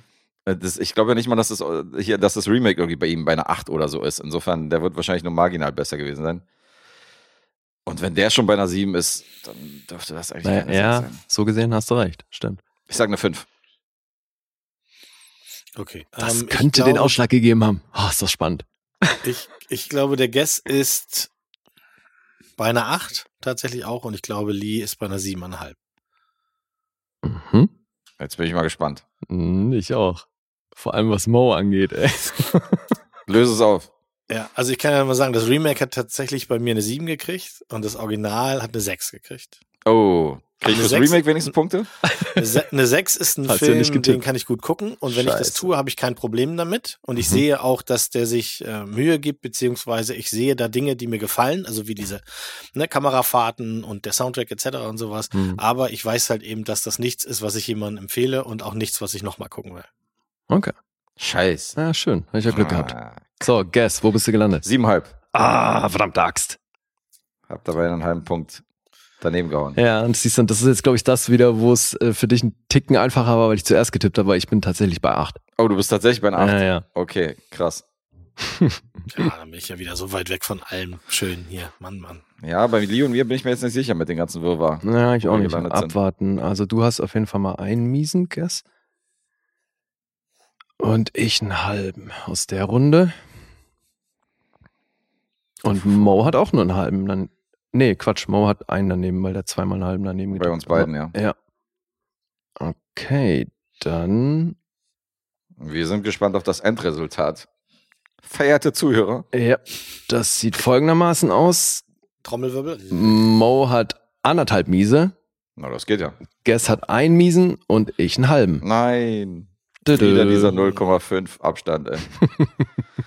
Tja. Ja, Glückwunsch, Lee. Damit ist er nicht einzuholen für die regulären Episoden. Ach Mensch. Mit der Führung geht die Runde für den Dezember wieder an dich hier, die, äh, die abschließende.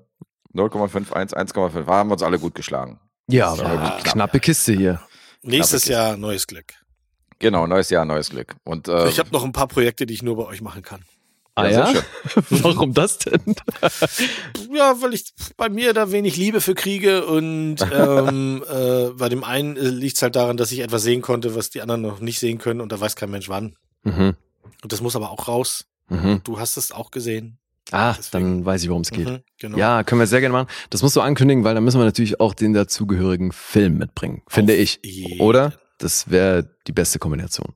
Ja. Ja, geil, machen wir. Sehr cool. Ja, großartig. Haben wir schon mal ein bisschen geforeshadowt. Da kommen noch einige Sachen auf euch zu im neuen Jahr. Ja.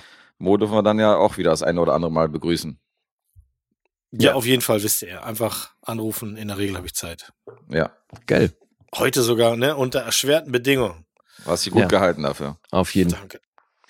Das ist sehr amtlich, dein Einsatz Ja. unter den Bedingungen. Aber ich glaube, man hat nicht gehört, dass du angeschlagen bist. Nee? Nee, nee, ich, das hört man auch nicht. Mir ist dieses Sitzen, das ist, mm, das, das macht schwierig, weil der Körper die ganze Zeit sich irgendwie, weißt du, wie bei einer starken Erkältung sich bewegen will. Mhm. Und wenn er das dann macht, dann ist das auch blöd.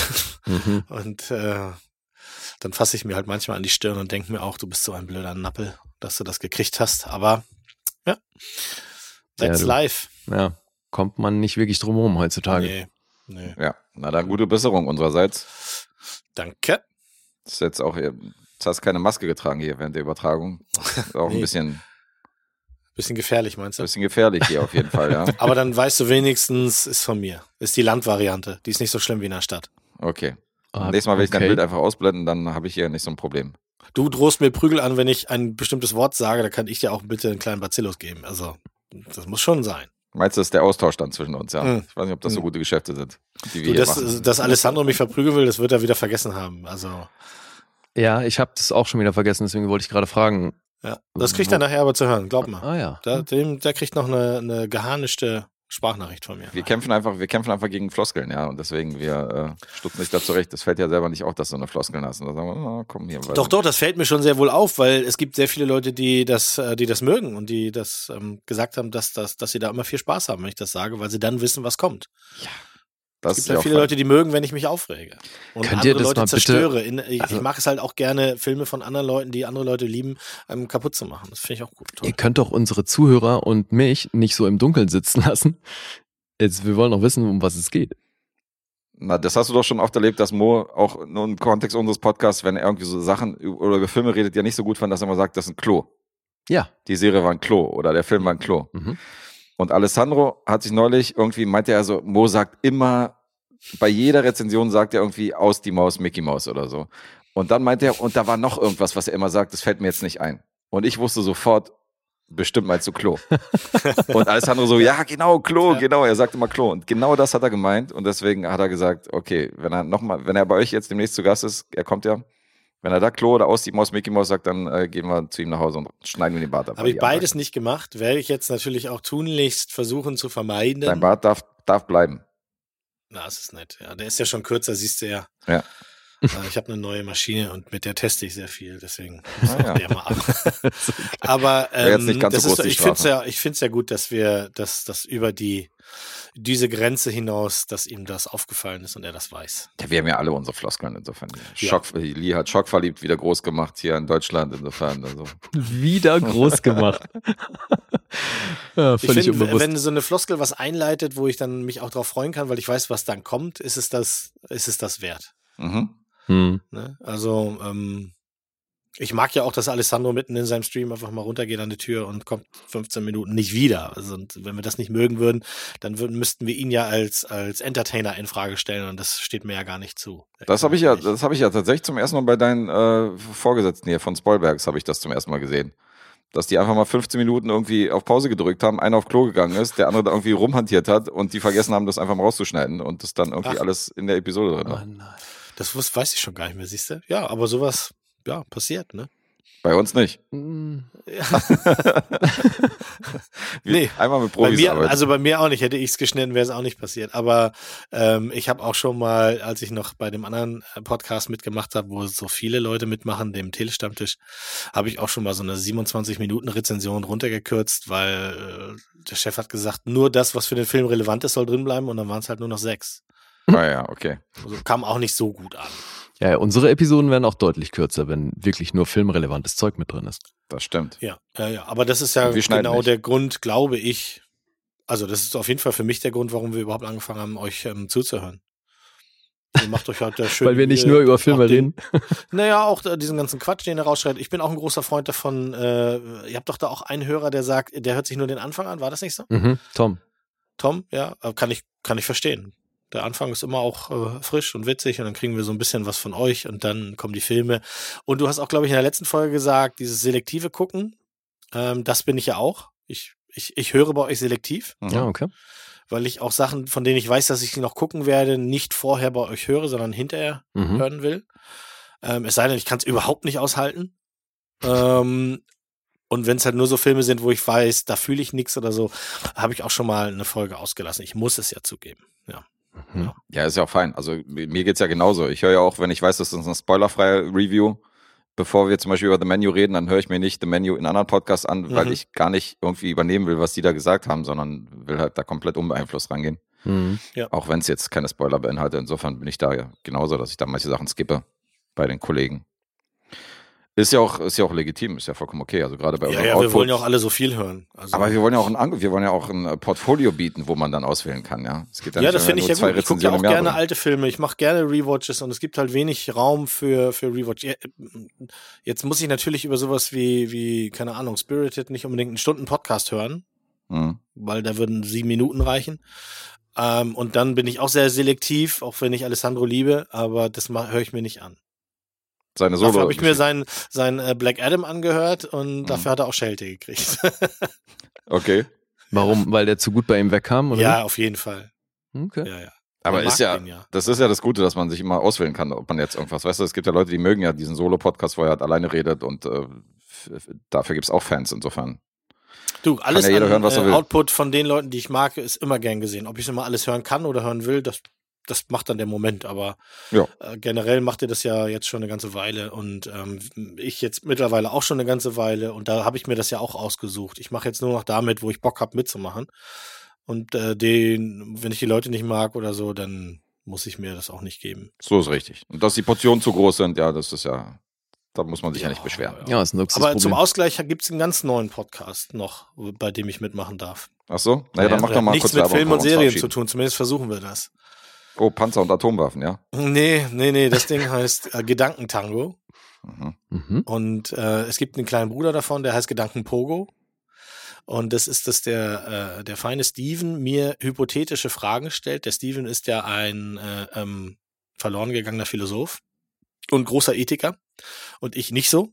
Weder das eine noch das andere. Und er stellt mir halt gerne philosophisch-ethische Fragen, hypothetische Fragen, über die wir uns dann so in kleinen Podcasts mal so 15, 20 Minuten unterhalten. Und dann gibt's halt noch die Mini-Folgen, den Gedanken Pogo. Da gehen die Folgen nicht länger als vier Minuten. Okay, ja, hört da gerne rein. Mhm. Ja, geil. Da versuchen wir natürlich auch Filme und Serien rauszulassen, was bei jemandem, der ständig was guckt, nicht so einfach ist, weil Mhm. der Querverweis auf einen Film und eine Serie, der liegt einem immer, immer auf der Zunge. Mhm. Gerade wenn du sowas wie äh, Zeitmaschine oder Aliens oder sowas besprichst, dann hast du ja die ganzen Filme irgendwie auf, Ja, auf der. Fingerspitze, ne? Ja, Ja, gerne einschalten und folgen. Ja Überall, wo Mono dabei ist. Also mit Alessandro hat er schon ein paar Sachen gemacht. Bei Spielberg ist er unterwegs und jetzt hat er noch dieses Projekt. Und bei uns werdet ihr ihn auch mal wieder in Zukunft sehen. Ja, jetzt sind wir kurz vorm Weihnachtswochenende. Jetzt können wir wirklich äh, schöne Bescherung wünschen. Frohe Weihnachtstage. Und äh, schaut mal bei Patreon, bei Steady rein. Da gibt's uns auch. Unbedingt. Da kann man supporten. Ansonsten, Und immer Bewertung hinterlassen. Ihr glaubt Sehr nicht, gerne. wie wichtig das ist. Eine Bewertung, ein Stern. Alles andere ist Quatsch. Macht nur das und das die ganze Zeit und schreibt eure ganzen Verwandten an, dass sie das auch machen. das, was nur Mo sagt. so klappt es. Hast du noch was, Lee? Nee, finde ich super. Ja, gerne bewerten, abonnieren, liken, kommentieren und idealerweise supporten. Gut gesagt von euch und dann werden wir, den, werden wir die Stimme von unserem Gast mal nicht weiter belasten und drücken die Outro und sagen Tschüssi. Tschüss. Tschüss.